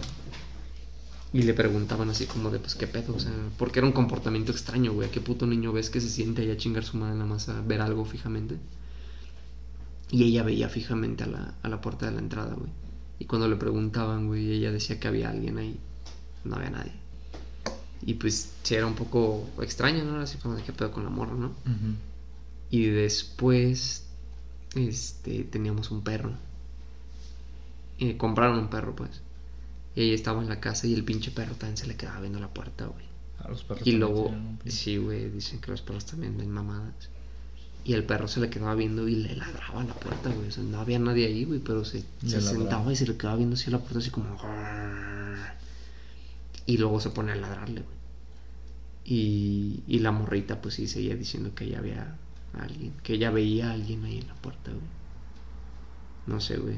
Está, está muy extraño ese pedo. Pero, pues no sé. Existe la posibilidad que los morritos que están más pequeños vean cosas que nosotros no. Ujú. Sí, siempre. Puede ser la imaginación también. Sí, o sea, obviamente puede ser una, Sí, sí, sí, sí, sí. una, una im- imaginación hiperactiva, una mente hiperactiva que es perceptiva todo Sí, lo porque- que recibe, o sea. Yo de morro no recuerdo haber dicho como de, ah, veo esto, veo lo otro, ah, esto, aquello. Pero es que es la cosa, güey. Cuando creces ya no te acuerdas de las cosas que No, pero tampoco me, me han dicho, güey, me han contado. Porque me han contado de otros morrillos de mi edad. O sea, también cuentan los papás que una vez estábamos en esa misma casa, todos sentados en la sala, y uno de mis primos volteó. O sea, de eso de como que algo te llama la atención y te das cuenta que está más arriba. Y el güey volteó hizo esto y empezó a llorar. Y yo nada más volteé y volteé a ver al cabrón así me empecé a cagar de risa como, y esta penda, como que llora, pues si no hay nada ahí. Y es como de, no sé, siento que también puede ser eso de como que una mente más hiperactiva, una imaginación más... Digo, porque al final de cuentas hasta grande te pasa, güey. O sea, tú te sientas de espaldas a la puerta abierta en la noche y te, piensa, te empiezas a sugestionar tú solo de que hay alguien parado atrás de ti. Y así estés bien huevudote, vas a decir, verga, hay alguien parado atrás de Sí, mí. güey. Porque la sugestión es muy cabrona, güey. Y en un niño supongo que más, güey. No mames, sí, güey. De hecho, ahorita yo siento que traigo la mente muy, muy activa, güey. Ahorita en este momento. Cuando sabe que les digo que, que, que ando como bien placa, güey. Ujú. No sé, como que. Tengo ese. Espejeas. Sí, güey. O sea, ando volteando a todos lados, así como de qué pedo, güey. Ay, hijo de su puta madre, güey. Yo creo que hoy, hoy. No voy a dormir tan a gusto. Hoy, hoy me duermo con la luz prendida. ¿Tú? Con, sí, hoy me voy a dormir con luz y tele prendida. Yo sí ando bien cagado, güey. ¿Por No, qué, no sé, no sé, güey. De repente, no sé, güey. Yo ando bien. Bien acá, güey. Pero no. No, no sé, no. Yo ya, yo pues, no. O sea, yo de por sí ya traía la ansiedad un poquito elevada. Ajá. Cuando sabe que soy hipocondriaco en la verga, güey. Sí, güey. Ya llevo como un mesecito así con ese problema. Ya llevo un mes más o menos que, que me he sentido así como que traigo algo. Entonces tengo la, la ansiedad A tope. crónica, güey. O sea, Sí. no, se- no se me quita hasta ahí todo el día. Y ahorita como que este pedo me la está todavía elevando un poco más, güey. Pero qué rico, güey. Pues eso venimos, güey. Ah, pues sí, Eso sí, güey. güey, eso- Sí, güey. chinga eso es su lo que madre, venimos a güey. hacer, Sí, güey. ando bien cagado, güey. No, no mames. Y pues historias me han contado muchas. Eh, sobre todo cuando eres escéptico te cuestan, te cuentan más historias. La gente como para ver si te vuelves creyente. Y también me cuenta un primo que cuando él estaba, pues cuando nació el otro, él le lleva tres años al otro cabrón.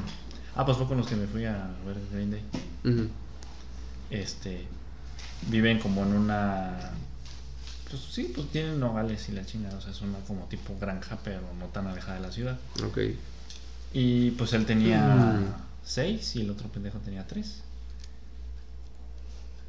Y, y, el chiste es que los dejaron solos. En la noche, pues ellos se fueron como, no sé, mis tíos se salieron a echar cheve, pero ahí mismo dentro de la hacienda, pero más lejillos con unos amigos de ellos y dejaron a los niños ahí con una señora, una viejita. Pero la señora se quedó dormida, mal se sentó y se durmió. Y dice ese güey que estaba con su hermano, su hermano estaba como en esas chingaderas que los como en la mesita, como el Moisés, pues. Y estaba el güey así como quedándose dormido. Y dice el güey que lo estaba viendo él sentado. Y que de repente el hermanillo volteó, así como despierto y volteó allá. No sé, como para allá, para esa dirección. Y se quedó viendo.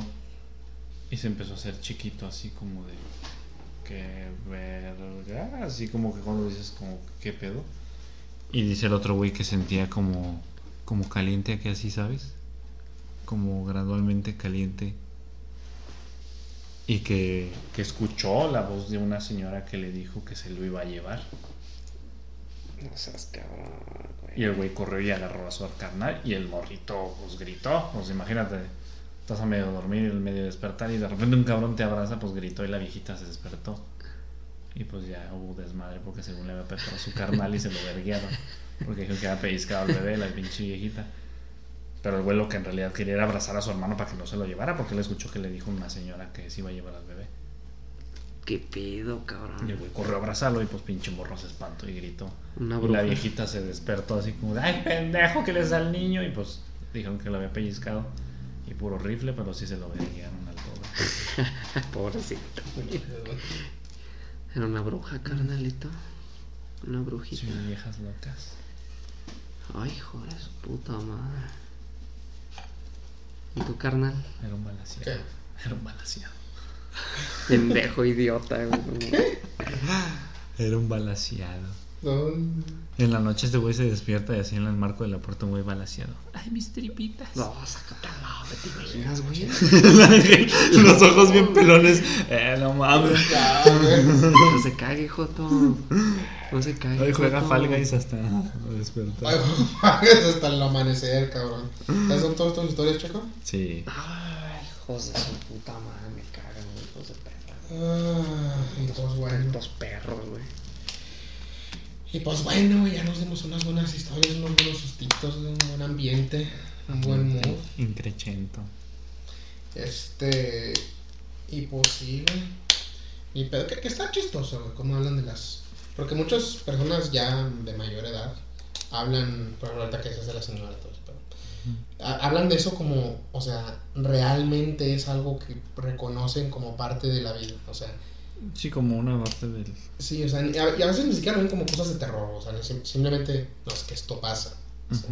No es que ahí- aquí pasa esto. Sí, sí, sí, como más normalizado para ellos. Sí, o sea, realmente se tienen eso. Y hay otras personas que. Míralo, cabrón. Que se, güey. que se dedican o que están muy acostumbrados a, a ver eso o a dedicarse a eso o, o ver las, las, ¿cómo se dice? Las presencias que existen en las casas, sobre todo las casas familiares que llevan añ- años, ¿verdad? Y no, que en esta casa pasa esto y ya has de tener cuidado. En esta casa pasa esto y has de tener cuidado.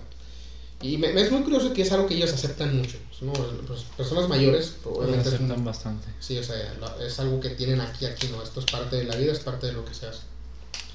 Eh, eh, está muy... Está, está chistoso como es, es algo tan, que era tan normal y ahorita pues no le vendes eso muy fácilmente a alguien. De hecho, ya el terror se ha vuelto muy complicado para hacer terror. Es muy complicado. Es muy complicado ya incluso, digo, para la mayoría de la gente como que contar estas historias y que se meten en la atmósfera. Mucha gente no es como de, "Ah, X, ¿sabes? Sí, sí, sí.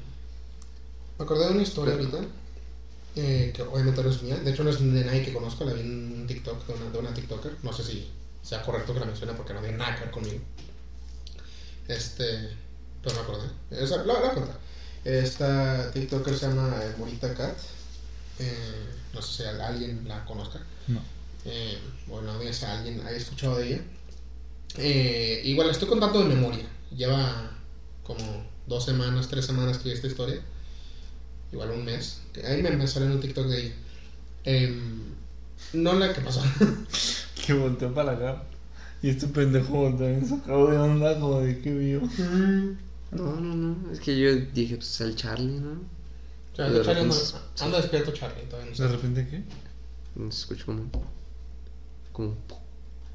¿Sí lo escuchaste? Eso Charlie no lo hace, güey.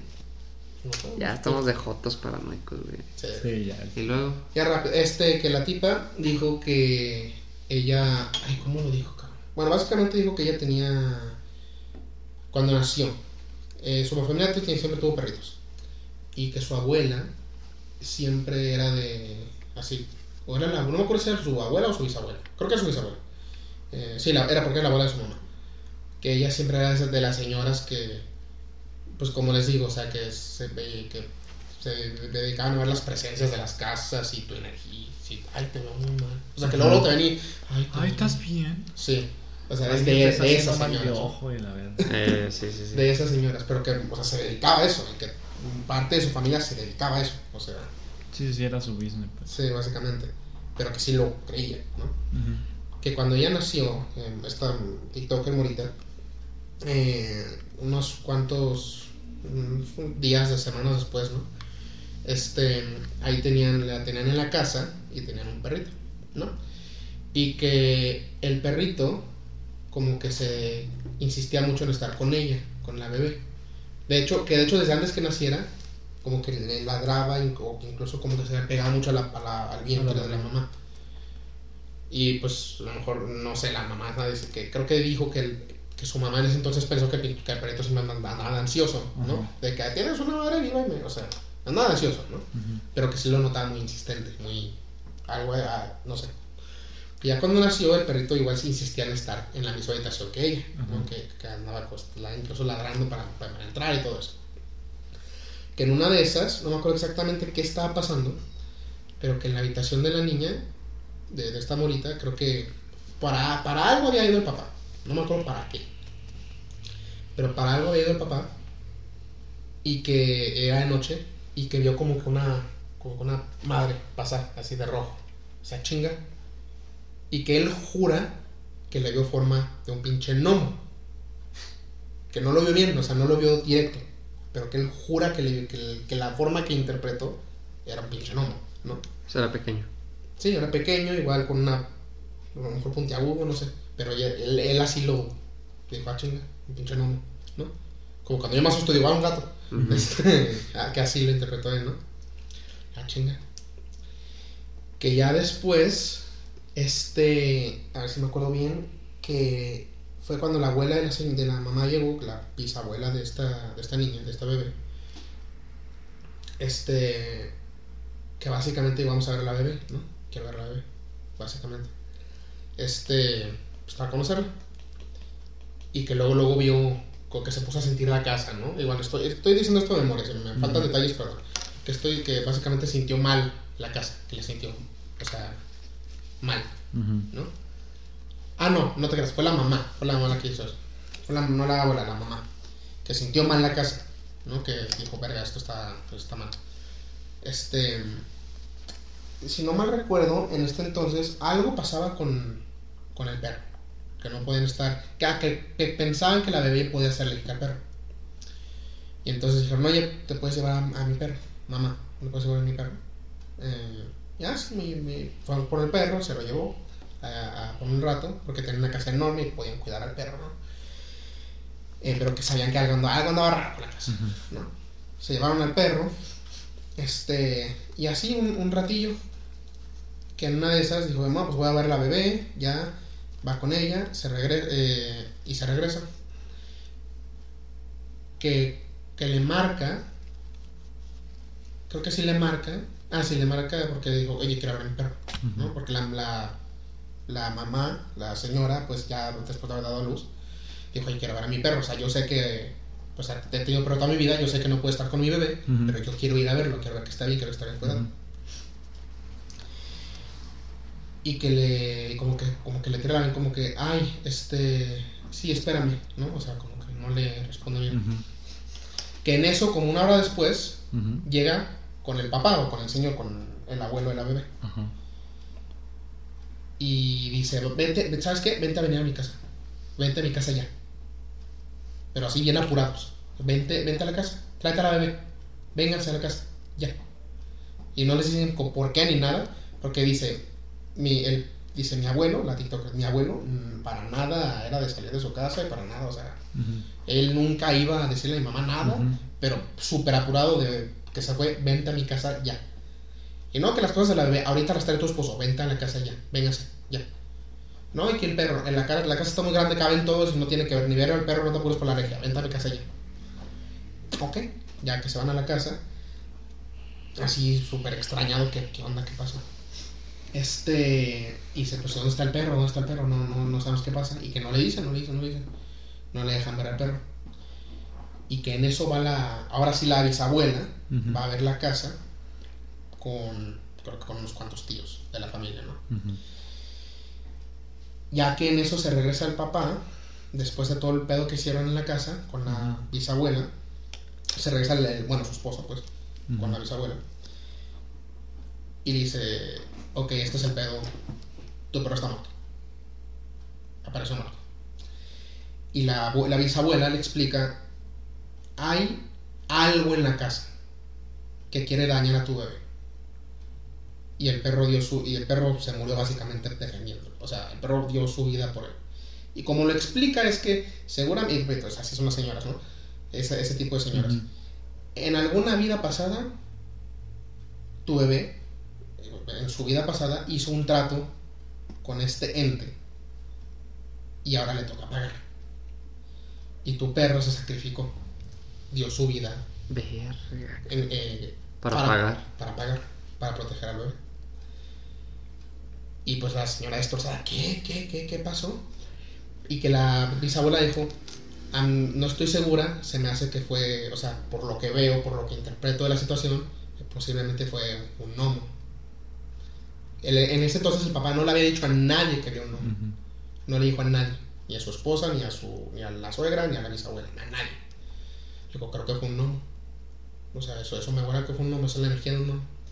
Y pues tu perro ahorita está muerto. Eh, se murió tu perro protegiendo a tu bebé del trato que había hecho con este gnomo en su vida pasada. Y ya básicamente le dijo, y, y que por eso la tenía que sacar de la casa. Tu bebé, eh, tenemos que sacar la casa en chinga para poder hacerla limpia ¿no? Ujú. de la energía. Y le dijo, no, tú no puedes estar sin mascota a partir de ahora. No puedes vivir ni un solo momento de tu vida sin mascota. Puede ser la que sea, de preferencia un perro. Porque un perro te va a amar incondicionalmente. ¿no? Puede ser la que sea, pero tú ni tu bebé no pueden estar ni un solo puto día sin mascota. Y que desde entonces han tenido mascota en, en su casa. Y ya no se volvieron a morir más. Y ya no, sí, ya no, ya no pasaba nada. Pues ya pagó, ya pagó la deuda. Sí, ya pagó la deuda. Y ya, así lo cuenta. Que, que su. La TikToker dice que su bisabuela siempre fue así, siempre fue muy de esos pedos. Que de hecho su mamá casi no la dejaba verla. Porque. Pensaba que estaba loca. sí, o sea, pensaba que estaba loca o, o estaba loca o le va a echar un embrujo a mí, ¿no? Este, y que de hecho que incluso la última persona, que ya lo bisabuela ya se había muerto hace años, eh, cuando cuenta esto, que la última persona que su bisabuela pidió ver en su noche de muerte era ella, a la, a Morita, pero que no la alcanzó a ver, que estaba muy lejos, que no, alcanzó a ir. Pero que al parecer tenía una conexión, siempre tuvo una conexión muy fuerte. Entonces, no sé, esto, esto- así estuvo la historia, estuvo raro. Raro, sí, sí. Qué pedo. Ustedes, viéndolo de forma objetiva, sí se creen esas cosas. Ya así súper objetivo. Imagínate que tú estuvieras en esa situación y que a ti te dijeran, que a ti te dieran esa explicación que la bisabuela daba. ¿Lo creerías? Pues eh, mira, no sé, al ver tanta cosa, que me es imposible negar tanta coincidencia que pasa en, en la vida. No sé, güey, o sea, es que literal puede ser, o sea, hay, por ejemplo, hay, hay, los hamsters se mueren del susto, literalmente. Los hamsters se mueren de todo, güey. Drake, sí se murió en serio. o sea, si, si te te asustas a un hamster muy fuerte y se puede morir, ¿no? Esos hamsters se mueren de todo, Sí, güey. los hamsters mueren todos. Son como los pollitos de cola. que, o sea, pon, y, y puedo, o sea, puedo intentar rebuscar una explicación de, bueno, a lo mejor la brisa y la temperatura estaba en cierto aspecto, a lo mejor carga, eso combinado con cambios de temperaturas y carga eléctrica, bla, bla, bla, bla, hizo que, a lo mejor peritos se tuviera un paro cardíaco, ¿no? O sea, es posible. Intentar razonar eso no se me hace difícil, eh, necesariamente, pero habiendo tantas cosas así, tantas coincidencias que el papá ve algo y que alguien más lo, explica sin haberle dicho nada. Igual, a lo mejor ponte que no veamos, ponte que no nos vamos a que era una bruja o que era, mono, que era una maldición, que era vida anterior. Pero, por ejemplo, y creo que ya lo había dicho en el podcast o incluso en el anterior podcast que teníamos, Chacón, Ujú. a lo mejor sí estamos hablando de un cambio de energías al momento de morir. Yo había dicho antes que considero una, un, algo que me tranquiliza al pensar en, la, en el más allá, o en la muerte, Ujú. es que pone que no hay infierno o cielo, pero sí tu conciencia, Trasciende. por, sí, o sea, trasciende. Porque si la materia no se estudia ni transforma, pues ¿qué le pasa a la conciencia, no? a lo mejor esa también trasciende a otro Otro. Sí, Claro. plano de existencia que no entendemos ni conocemos ahorita. Y nunca lo vamos a hacer porque para cuando lo con- porque solamente muriendo lo podemos conocer y al morir existimos de manera diferente que todo esto que tenemos aquí es irrelevante, ¿no? Entonces, puedo pudiera creer yo bas- en base a lo que ya tengo yo entendido de la vida, a lo mejor ese es un cambio de energías que se quedan atrapadas. O sea, estamos hablando, porque ¿qué es la conciencia? ¿Qué es el cerebro? ¿no? Son, hay electricidad ocurriendo aquí arriba, ¿no? Sí. O sea, a lo mejor un cambio de energías oportuno que pase puede cruzarse y...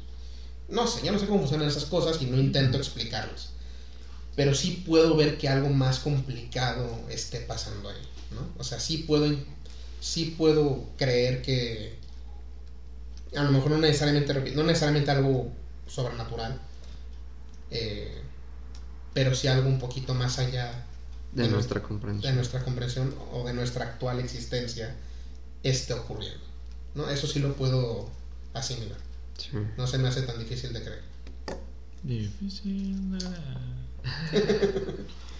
Este, pero sí me da el culo, o sea, porque eso, todo eso pasa al mismo tiempo que, o sea, que, que, que el esposo vea algo, no le diga a nadie, amanezca un perro muerto y la abuelita dice, no, es que fue esta madre, y el esposo no fue su madre. Sí. O sea, es- todo, es, todo es muy conveniente, ¿no? Todo es muy... Y es que aparte estás hablando de una tragedia, güey. Sí, o O sea, sea, no es nada más de que, ay, se cerró la puerta, ay, sentí una vibra. No, güey, estás hablando de que sucedió algo que cobró una vida. ujú. Y eso sí ya se me hace un poco más pesado, güey. Sí, o sea. Porque si, o sea, si un perrito se muere, o sea.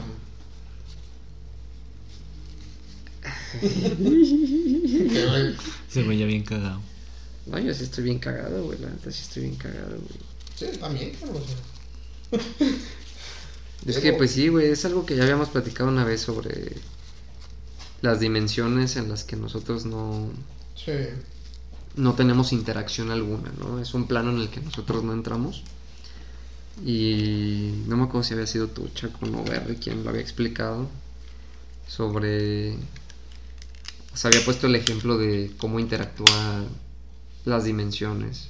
sí. Como por ejemplo que tú interactúas en la segunda dimensión, por poner el ejemplo del monito con los palitos, y tú modificas el, el dibujito y la chingada, y estás tú, ser tridimensional, interactuando con la segunda dimensión, y que posiblemente así hay una cuarta dimensión que interactúa con nosotros sin que nosotros nos demos Ah. cuenta, güey. Eso tiene mucho sentido. Sí me hace mucho sentido. Pero ya cuando hablas de de algo más este de tipo maligno es cuando creo que ya toma un camino totalmente diferente, güey. O sea, ya no estás hablando de de una interacción sencilla, sino estás hablando de una intervención ya más pesadita. Sí, eso ya es más. Incluso más directa, ¿no? Porque estás, o sea, es literal. Interfiere con nuestra realidad o con nuestro, nuestro ambiente físico, Exacto. ¿no? O sea, interviene físicamente con un ser que, que, que existe aquí, Exacto. que sabemos sí, que sí, aquí, sí. no es. Aquí estamos hablando de algo más, más cabrón, ¿no? Y- Y es que para ti que esta es tu realidad, pues es una afección directa, güey. O sea, si aquí tú pierdes a alguna persona cercana a ti, güey, se te muere algún familiar, lo que sea, güey, pues lo resientes un chingo, güey. Porque es tu realidad, güey. Pero no sé, güey, tal vez en otra realidad o en otra otro plano, otra dimensión donde tal vez la vida física que tenemos nosotros no es tan relevante. Solo somos seres físicos. Pero hay una intervención desde ese plano hacia acá. Pues nosotros sí lo resentimos más, ojete. No sé si me estoy dando a entender, creo Sí, que no, pero... No sé, es difícil de explicar. Sí. Yo, yo tengo una teoría, que de hecho la escribí en un libro, que todavía sigo escribiendo. ¿Qué pasaría? No sé, ahorita se me vino con lo que estabas diciendo.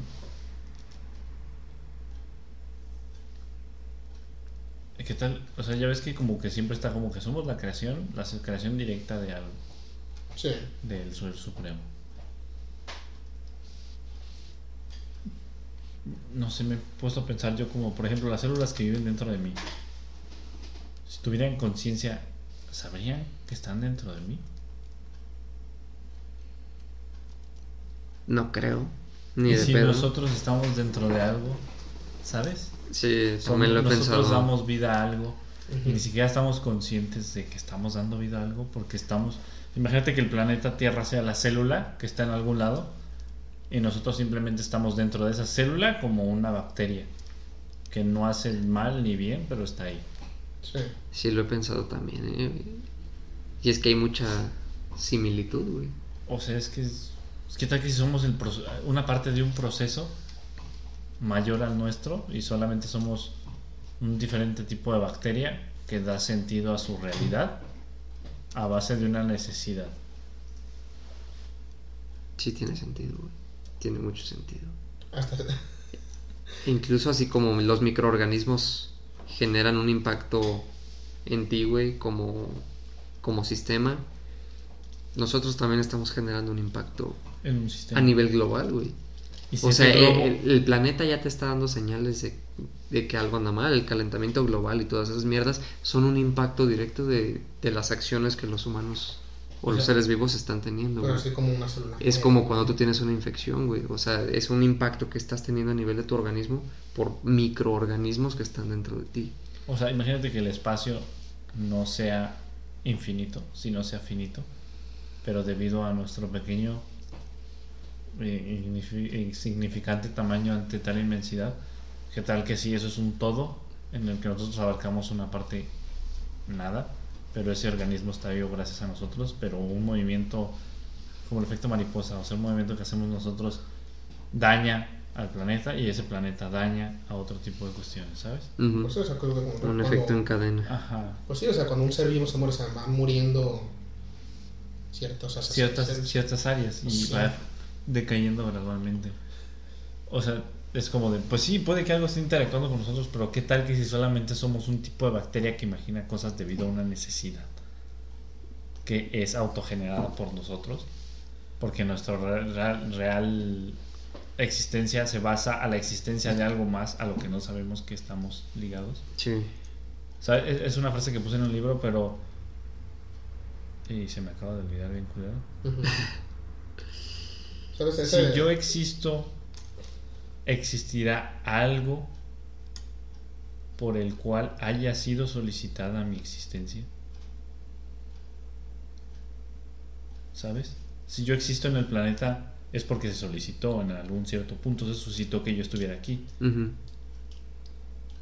Pero si afuera de mí hay algo más grande que existe, por lo cual yo existo. ¿Sabes? Como esas muñecas rusas. Sí, sí, sí, sí, sí. En el punto en que nosotros solamente somos parte de algo grande que no comprendemos. Sí, sí, sí. Somos parte de un sistema que a su vez ese sistema es parte de otro, Otro sistema, sistema. más grande. Sí, sí, sí, te entiendo. Entonces, en ese en eso es cuando yo entro en como, entonces todo esto tiene algún tipo de sentido. Imagínate, y es que la ciencia trata como de explicar y te dan, te dan explicaciones que son hechos, ¿no? Así como del universo está en continua expansión. Pero, ¿tú cómo sabes que esa teoría realmente es correcta? Te la venden como no, es que es un hecho, güey. Bajo el método científico está comprobado que el universo está en expansión y es infinito, güey. Pero, ¿cómo sabemos que realmente los humanos somos capaces, güey? De comprender. de realmente saber o tener la certeza de que es así. Realmente, o sea, en O cuanto a recursos, literalmente somos capaces de poder decir, sí, el universo está en continua expansión siempre. No lo sé, güey. No lo sé, güey, no sé. No Ah. soy físico. A, a- a- a mí lo que me saca mucho de, de como, ¿sabes? Como de mi confianza que sí sabe. Es muy refrescante cuando se comprueba la teoría de un científico, por ejemplo, lo de el espacio, que en realidad no es como un espacio vacío, sino es como una tela sobre la cual hay presión sobre los demás objetos Sí. y que se llega a comprobar hasta cierto punto. Este, pero sabes, hay otras teorías sobre las cuales basamos nuestra existencia, pero es como de, pero es la menos aceptada, pero es la que hay. ¿Sabes? Es como de, o sea, me estás diciendo que en realidad no sabemos qué pedo. Sí, por eso se llama teoría, güey. Es una teoría, güey. Ya me voy a acabar la servilleta, ¿no tienes otra? ¿Voy por otro? Yo digo que sí. Porque esta madre ya parece una Era una tortuguita. La aletita, la Y cabecita, una la güey. amorfa. Es el Nemo, pero al revés, pinche. No sé, tan solo en el mar, güey. Cuando me pongo a pensar en el mar, ¿ellos realmente sabrán que son parte de un planeta tan grande? Nah, qué chingados. O sea, nosotros estamos realmente conscientes de qué tan parte tan gra- grande nuestros efectos hacen en el mar. Yo todo culado y abrí la alacena sin miedo. Eso. Ah, perro. Demuestra quién manda, hijo. de Míralo la al perro.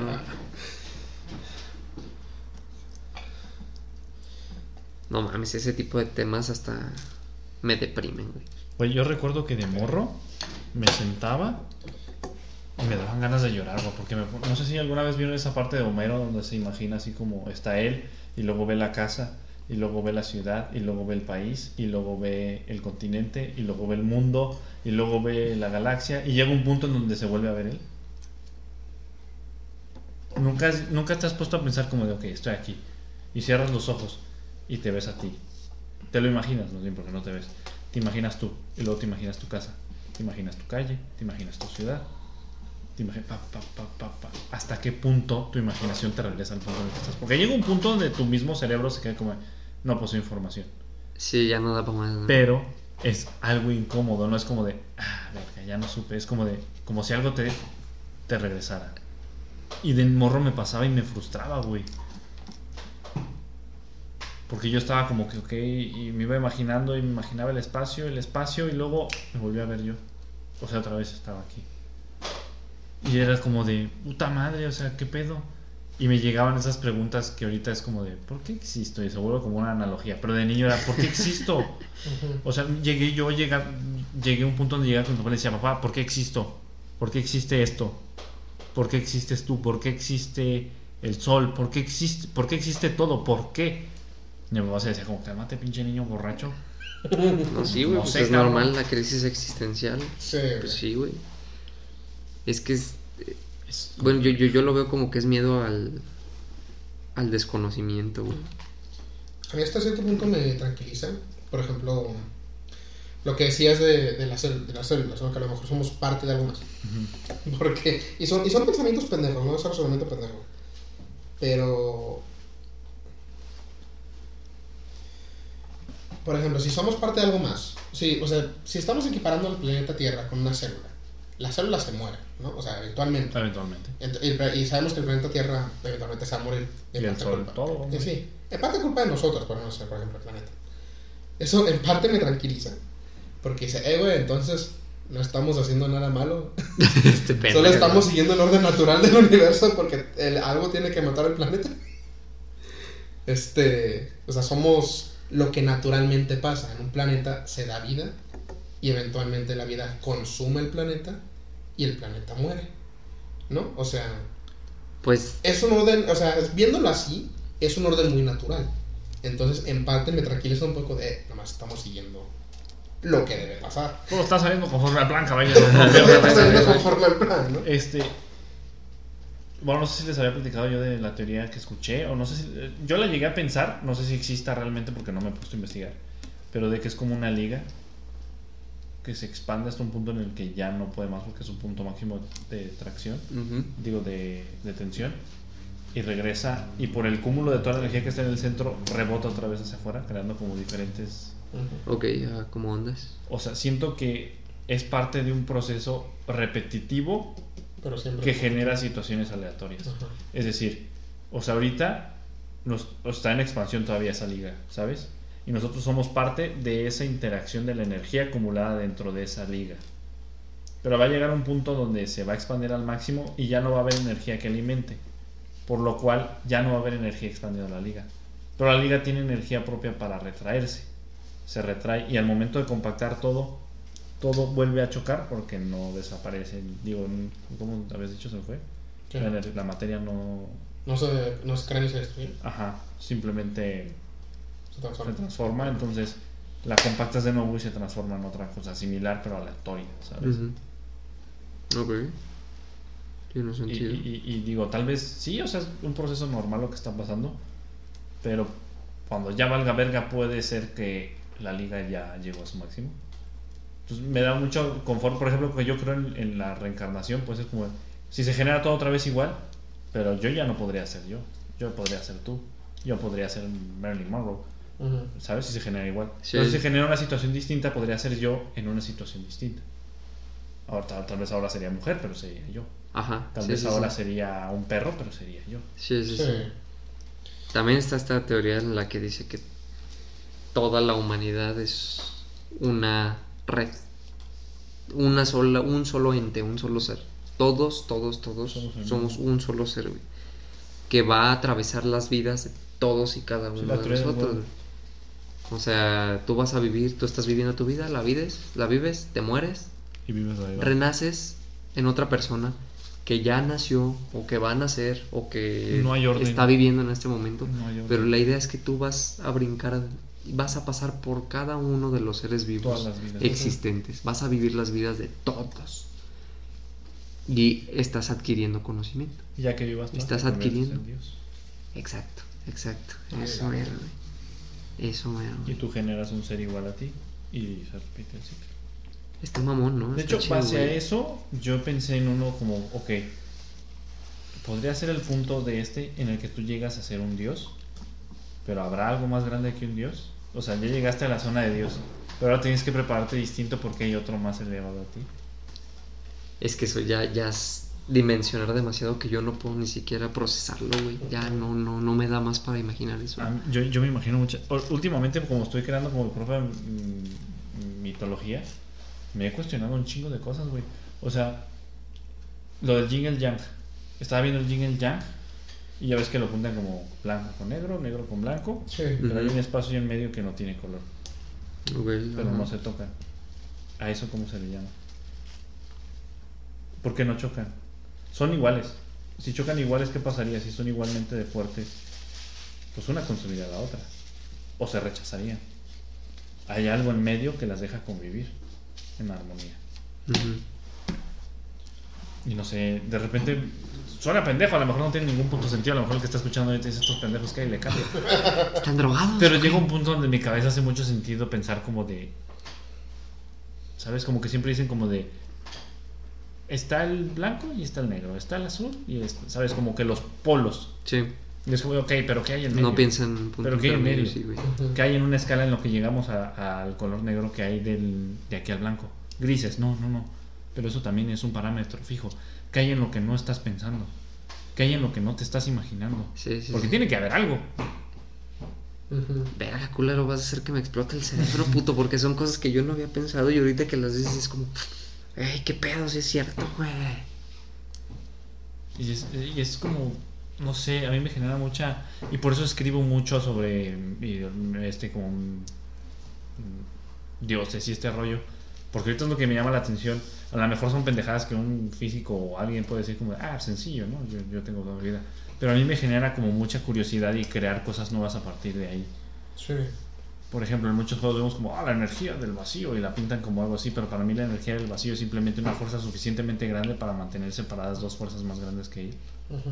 Es simplemente como el mediador. ¿Sabes? Si hay un bueno y un malo, tiene que haber un mediador. ¿Y cómo sería ese mediador? ¿De qué está hecho ese mediador?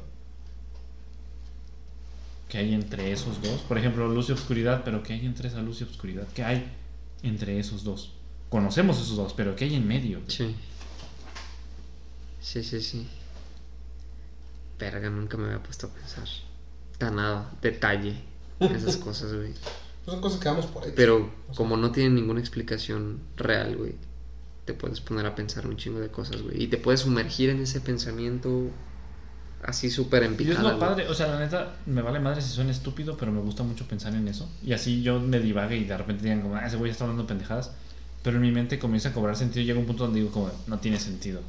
Pero ya ese no tiene sentido no me lo predispuso alguien, sino lo saqué yo. Tú llegaste Sí. a la conclusión. Yo llegué a la conclusión de que no tiene sentido. Y no es que nada más me quede pensando, también leo, este, investigo, pero sobre todo cuestiono mucho lo que leo. Y, y, y la neta está chido eso. O sea, por ejemplo, ahorita, eso es lo que te dije que tú dijiste como de verga, me vas a cuestionar toda mi existencia. Pues sí, o sea, es lo que ahorita me pregunto mucho como de, ok, pero ¿qué hay en medio de lo que ya tenemos preestablecido? Sí. ¿Qué hay en ese punto medio? Y no es que no tenga sentido, sino que más bien nosotros no tenemos la capacidad. No tenemos nada de- para contestar. Ajá. Exacto, no tenemos la capacidad de, Porque, porque sí, de encontrar una respuesta lógica. porque lo, lo que sí tiene sentido es asumir, o sea, puede haber algo, o sea, la vida no es binaria, ¿no? No, no nada más tiene que ser de oscuridad, o sea, puede, Ups. tiene completo, mira lo que. Ahorita que se enfríe lo quitas fácil. tiene completo sentido que exista algo más entre lo que ya conocemos y simplemente no lo hemos visto, no lo hemos conocido o no tengamos la capacidad de conocerlo. Es que eventualmente es algo también que te da miedo pensar. Sí, O sea, tan solo el hecho de antes pensar que tú no eras el centro de algo, para la gente era algo como de, oh, sacrilegio, ¿sabes? Era como, no, no hables de eso, no hables de eso. Pero ahorita, o sea, a mí, de hecho, me pasaba mucho de morro cuando yo preguntaba como de, ¿quién es Dios? ¿Por qué es Dios? ¿Qué lo hace superior? Ujú. ¿Por qué pasó eso? Si la gente era como, no, no, no, no, no, pendejo, ¿qué haces? No cuestiones.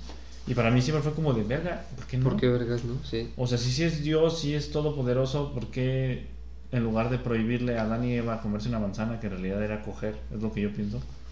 O sea, no era una manzana, sino era no le comas la pepa a esta cabrona. y tú no le comas la verga a ese güey. no caigan en detalle. Y lo ponen como la manzana, pero ajá, era como Sí, más de pues. no cojan, por favor. Este. Y es como de, ¿por qué en lugar de prohibírselo no hiciste que no tuvieran eso? Sí, porque eso los introdujiste. ¿Por qué, por qué lo pusiste si no querías que lo hicieran? Ajá. Y le ¿Es porque no como... tienes un control total sobre eso? Tal vez. ¿O creías que lo hicieran, cabrón? Y después lo explica ¿O como querías que lo hiciera nada más ¿no? contigo? Ajá. Eso te lo explican así como, no, es que Dios les dio libre albedrío también y la ¿Pero qué es el verga". libre albedrío? O sea, ¿por qué dio un libre albedrío? ¿Por qué si quiere que todo salga como él quiere, crea un libre albedrío? O sea, si yo quiero que esta no se rompa, ¿por qué le doy la fragilidad de romperse? Si soy todopoderoso, podría no darle la, la fragilidad de romperse. A, menos, a menos que simplemente malentendamos o se haya malentendido desde un principio qué es lo que significa ser todopoderoso, ¿no? Porque a lo mejor, o sea, a lo mejor, porque tuve este pensamiento hace poquito, porque también estaba trabajando en un libro de, en una historia, creo que ya te la he platicado, eso se ha platicado de, de ángeles y el diablo, donde el diablo es el protagonista. Yo también tengo una similar. Este, el, dia- el diablo básicamente olvida su nombre y está vagando por la tierra intentando buscar eh, perdón de algo que no sabe qué es. Pero básicamente estoy es- pensé, bueno, ¿cómo que qué puedo hacer con Dios? A lo mejor Dios ponle que es todopoderoso en el sentido en el que está detrás de todo lo que conocemos como existencia y vida, pero no significa que la pueda controlar. O sea, a lo mejor él creó todo, pero la existencia en sí misma es incontrolable. O sea, y es a lo mejor algo que sabía al crearlo, pero de todos modos lo creó, ¿no? O también otra cosa es que, a, que nos- a lo mejor, por ejemplo, nos dicen Dios es vida, Dios es amor, Dios es esto. A lo mejor eso es- ¿qué tal si eso es un poquito más literal? ¿Qué tal si literalmente Dios se desvaneció y todo su ser es Todo. todo, es vida, es el cosmos, es el planeta, es, o sea, él en sí mismo, y por eso sí sé que es todopoderoso, omnipresente, porque literal él es todo. ¿no? Y pues como él es todo, realmente no puede controlar nada, porque simplemente... Él es el todo, que no puede controlar. Y a lo mejor así se crea la vida, ¿no? Pues, eh, Tal vez romantizamos algo que era realmente muy así como de, es que Dios se hizo todo. Y es como de, ay, qué bonito pensamiento. Y es como, no es un pensamiento, pendejo. Eh, eh, es la receta. Así es. Pero es que el ser humano no tiene la capacidad de comprender eso. sí, o sea, la, gente, la gente imagina a Dios y lo, lo idealiza como, como si fuera un humano que creó las cosas. Eso también a la Y es- gente le, atier- le aterra que no haya alguien al control. Si tú no tienes el control, alguien tiene que tener el control. Si no, Exacto, ¿qué está pasando? Ajá. Sí, no les gusta pensar en su... ¿Cómo se dice? En su... No hay relevancia. Su, su vulnerabilidad. su vulnerabilidad o, o su aleatoriedad, su, ¿cómo se dice? Su, su falta de sentido, pues, era lo cabrón. Su falta de sentido en la vida, no quieren darle sentido a su vida, que por algo están aquí, por algo están haciendo esto. Y si resulta que fue por nada, o fue aleatorio, fue sin propósito, eso les aterra, eso es perturbador. ¿no? De hecho, por eso, no sé, siento que la gente se toma, no sé, a mí se me hace muy estúpido la gente que se toma muy en serio a sí misma. Sí. Es como de, güey, día te vas a morir y todo lo que hiciste vale, güey. Dentro de Está años, bien ojete pensar eso. güey, dentro de años, alguien te va a cancelar por algo. Eventualmente va a pasar. Eventualmente van a decir, ah, ese güey, o sea, no cancelar así como de, ah, era un pendejo. Sino, por ejemplo, imagínate que pasan millones de años y, oye, Einstein no estaba en lo correcto. ¿Sabes? Porque la cosa funciona distinto. Entonces, pero, pendejo. Entonces era un pendejo. Le rezamos durante tiempo un pendejo. O ya ni nos acordamos de ese güey porque ya no tiene relevancia en lo que él dijo. En su momento fue muy listo porque se cuestionó cosas que la gente no, Sí. pero pues estaba equivocado como el resto. Eh, no sé, o sea, no te tomes tanto en serio. O sea, vive, o sea, diviértete, pásatela mal, pásatela bien, llora, alégrate. Es, es- es- a eso vienes, o sea, a eso estás. Es, eh, o sea, por ejemplo, yo antes me, me, mm, me sentía muy mal cuando me sentía mal, ¿sabes? Cuando estaba triste era como, no, ¿por qué me siento triste?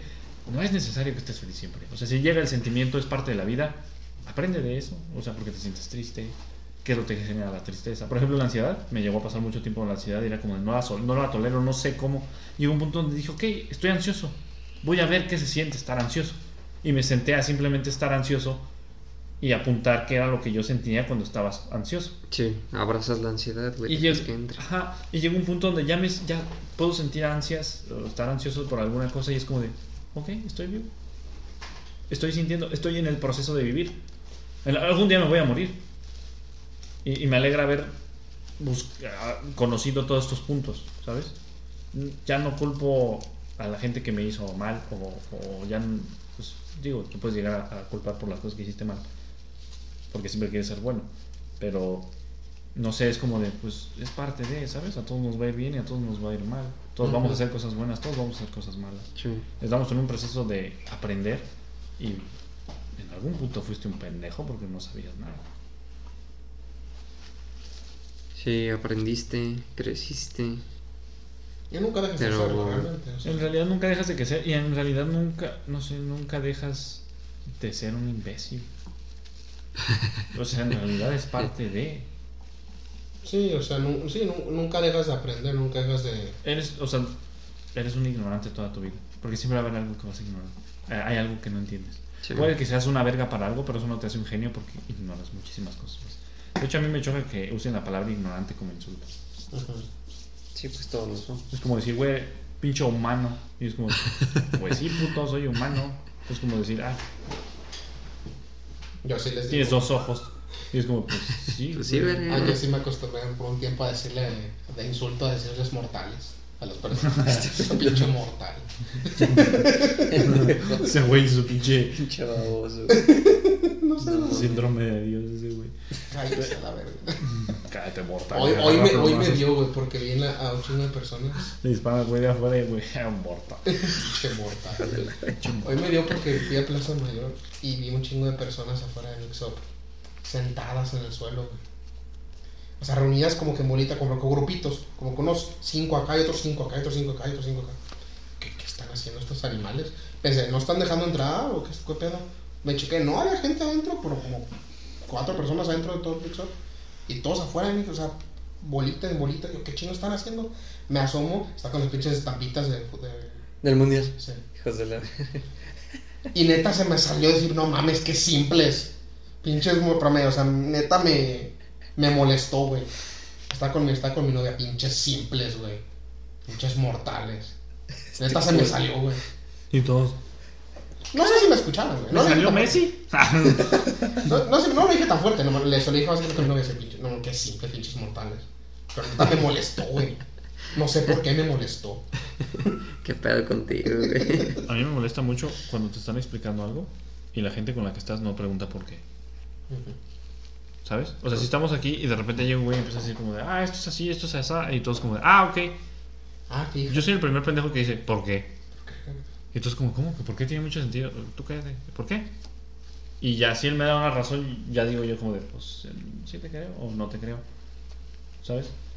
Y, y como que siento que eso es de la época en la que nacimos nosotros. ¿Sabes? Porque te decían, cállate, ¿por qué? Cállate. Y no te decían el por qué. Ujú. Y la gente, mucha gente creció con el que no debes cuestionar por qué. Si te lo están diciendo es por algo. Sí. sí. Si te lo dicen es por algo, pero es algo que tú no puedes preguntar qué. ¿Y ¿Por qué no? O sea, tienes que preguntar por qué, ¿no? Pues Yo creo que lo mejor que puedes hacer es siempre cuestionar las cosas, güey. Sí, Así sí, sea sí. lo Sí más te- simple, güey. Porque si el puto no te sabe responder por qué, ¿por qué chingados te tengo que creer? Si tú no me sabes explicar por qué, no te voy a creer nada. Sí. He perdido muchos argumentos con mi hija, sí, güey. Porque yo literal, o sea, hay cosas que... el- o sea, quemando. Era igual, igual habla de mi culpa o de mi falla como, supongo que como persona, como padre, no sé. Pero hay cosas que no le sé explicar, pero yo simplemente, o sea, no, o sea, no sé qué decir, por ejemplo, ella quiere, ni, ni siquiera se me ocurren ejemplos, pero le digo, no, o sea, o vente para acá, o no hagas eso. O le digo, no, eso está mal, ¿no? Y no se lo digo necesariamente enojado ni nada, pero se lo digo, se lo calmo, no, eso está mal, o eso no se hace, o bla, bla, bla o no, haz mejor, no, no, se- eh, mejor se hace esto. ¿Y ya por qué? Y porque es natural que los niños pregunten, quieren saber todo. ¿Por qué? Y yo, solo no, o solo sí, no sé. Pero, o sea, también eh, yo quiero que ella pregunte, ¿no? O sea, me gusta que ella pregunte, me Sí. gusta que sea, que, que quiera indagar y que quiera saber la razón de todo. Pero también no siempre te la tengo la respuesta, porque a veces simplemente, pues simplemente no. A veces te da huevo. te da huevo explicar. Sí. Yo, yo siempre, yo siempre lo que hago, porque, o sea, cuando hay niños cerca y es como de, ¿por qué? Porque me tocó con muchos primos que eran como de, ¿por qué esto? Y ya le dices, por esto. ¿Pero por qué? Y llega un punto en el que ni tú sabías, yo siempre le decía, qué buena pregunta. Y yo le decía como de, pues yo tampoco sé, honestamente no sé. ¿Por qué no lo investigas? Y lo investigo yo y luego vemos qué pedo. Y lo discutimos. Ajá. Acá Y- como y, adultos. Y, y no sé, como que siempre te quedas como de, porque así es. Siento que es una pregunta que al niño se queda como de, wow, qué Sí. agresivo, viejo. Esta pregunta. Son los niños son como hippies, güey. Ajá. O sea, si le dices como, porque así es, es como, wow, supremacista, Wow, cálmate. Ajá.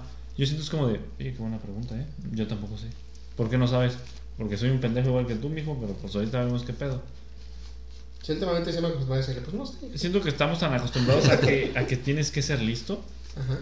que le, in- le inculcan eso a los niños como tienes que ser muy listo y si no sabes mejor cállate. Verga, pues no, sé, cabrón. No, sí se tiene que preguntar e indagar. Siempre, siempre es bueno intentar saber la razón de las cosas.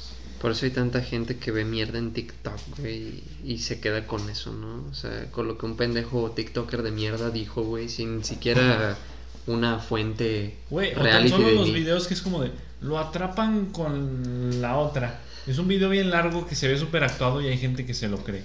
Ah, ya Y es como de, vato, cuestionate, güey. O sea, sé que suena raro que te cuestiones un video que está actuado, ¿no? Pero es como de, yo reaccionaría así, la gente normal reaccionaría así. No, pero déjate eso, o sea, también la, la desinformación que hay, güey. O sea, que Ah, un es ojete que la haga un videíto y que diga, no, pues que la vacuna del COVID causa cáncer de próstata. Sin ninguna fuente científica, ni mucho menos. Y algún ojete lo puede ver y. Ok, güey, lo vi en TikTok, ya, ya. Ya, güey, se queda con esa idea. Y va y hasta puede esparcir esa desinformación y decirle a todos, no, mira, no te Es que güey. es que- Yo vi que causa cáncer, güey. Y Ah, también, también algo que está horrible es que la gente es como de, este, ves algo así y es como de, tus fuentes, preguntan las fuentes y no les contestan y ya por eso dan por hecho que no es real. Es como de, güey, no te tienen que dar las fuentes, no tienes dos años, búscalas. Si viste eso en el TikTok, ah, Rusia mandó un rinoceronte eh, radioactivo a Ucrania, ¿es real? No, no tienes por qué preguntar las fuentes, oye, rinoceronte, y buscas en internet Sí, sí, sí. y ves que esté avalado por algo. O sea, la gente, las páginas tienen letras hasta abajo donde dicen contáctanos y toda su información legal y cómo puedes ver si es un establecimiento serio. La gente no llega ahí. güey. Ah, les vale verga.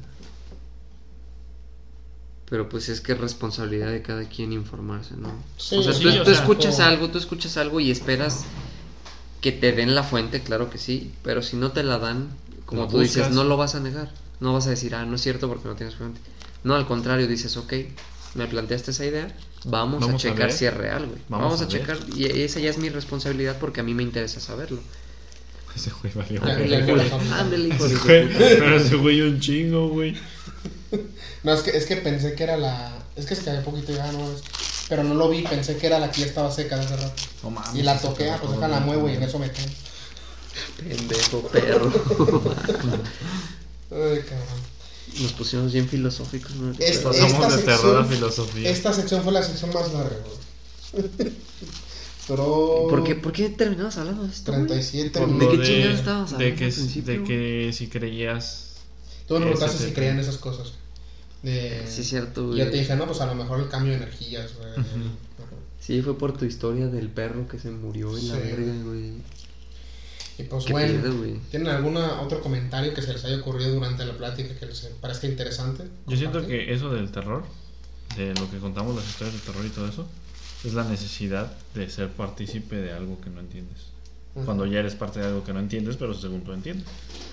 Ah, no entendemos ni madres. Pero en realidad no tenemos la manera. Pero está, está chido discutirlo, güey. Eh, Porque te, te, abre, te abre la mente. O sea, tú puedes tener. Es un tema del que no entiendes, del que no sabes, güey. Pero tratas de imaginarlo. Pero desde un punto de vista tuyo. Y si lo discutes con otras personas, güey, ellos te dan un punto de vista diferente que tal vez tú no habías considerado. Y es como, no mames, güey, sí es cierto, güey, tiene sentido, güey. Y no desechas el tuyo, sino que lo complementas así como de, ok, ok. También lo que, lo que he visto es que en los debates la gente se tacha de idiota al que tiene una idea distinta.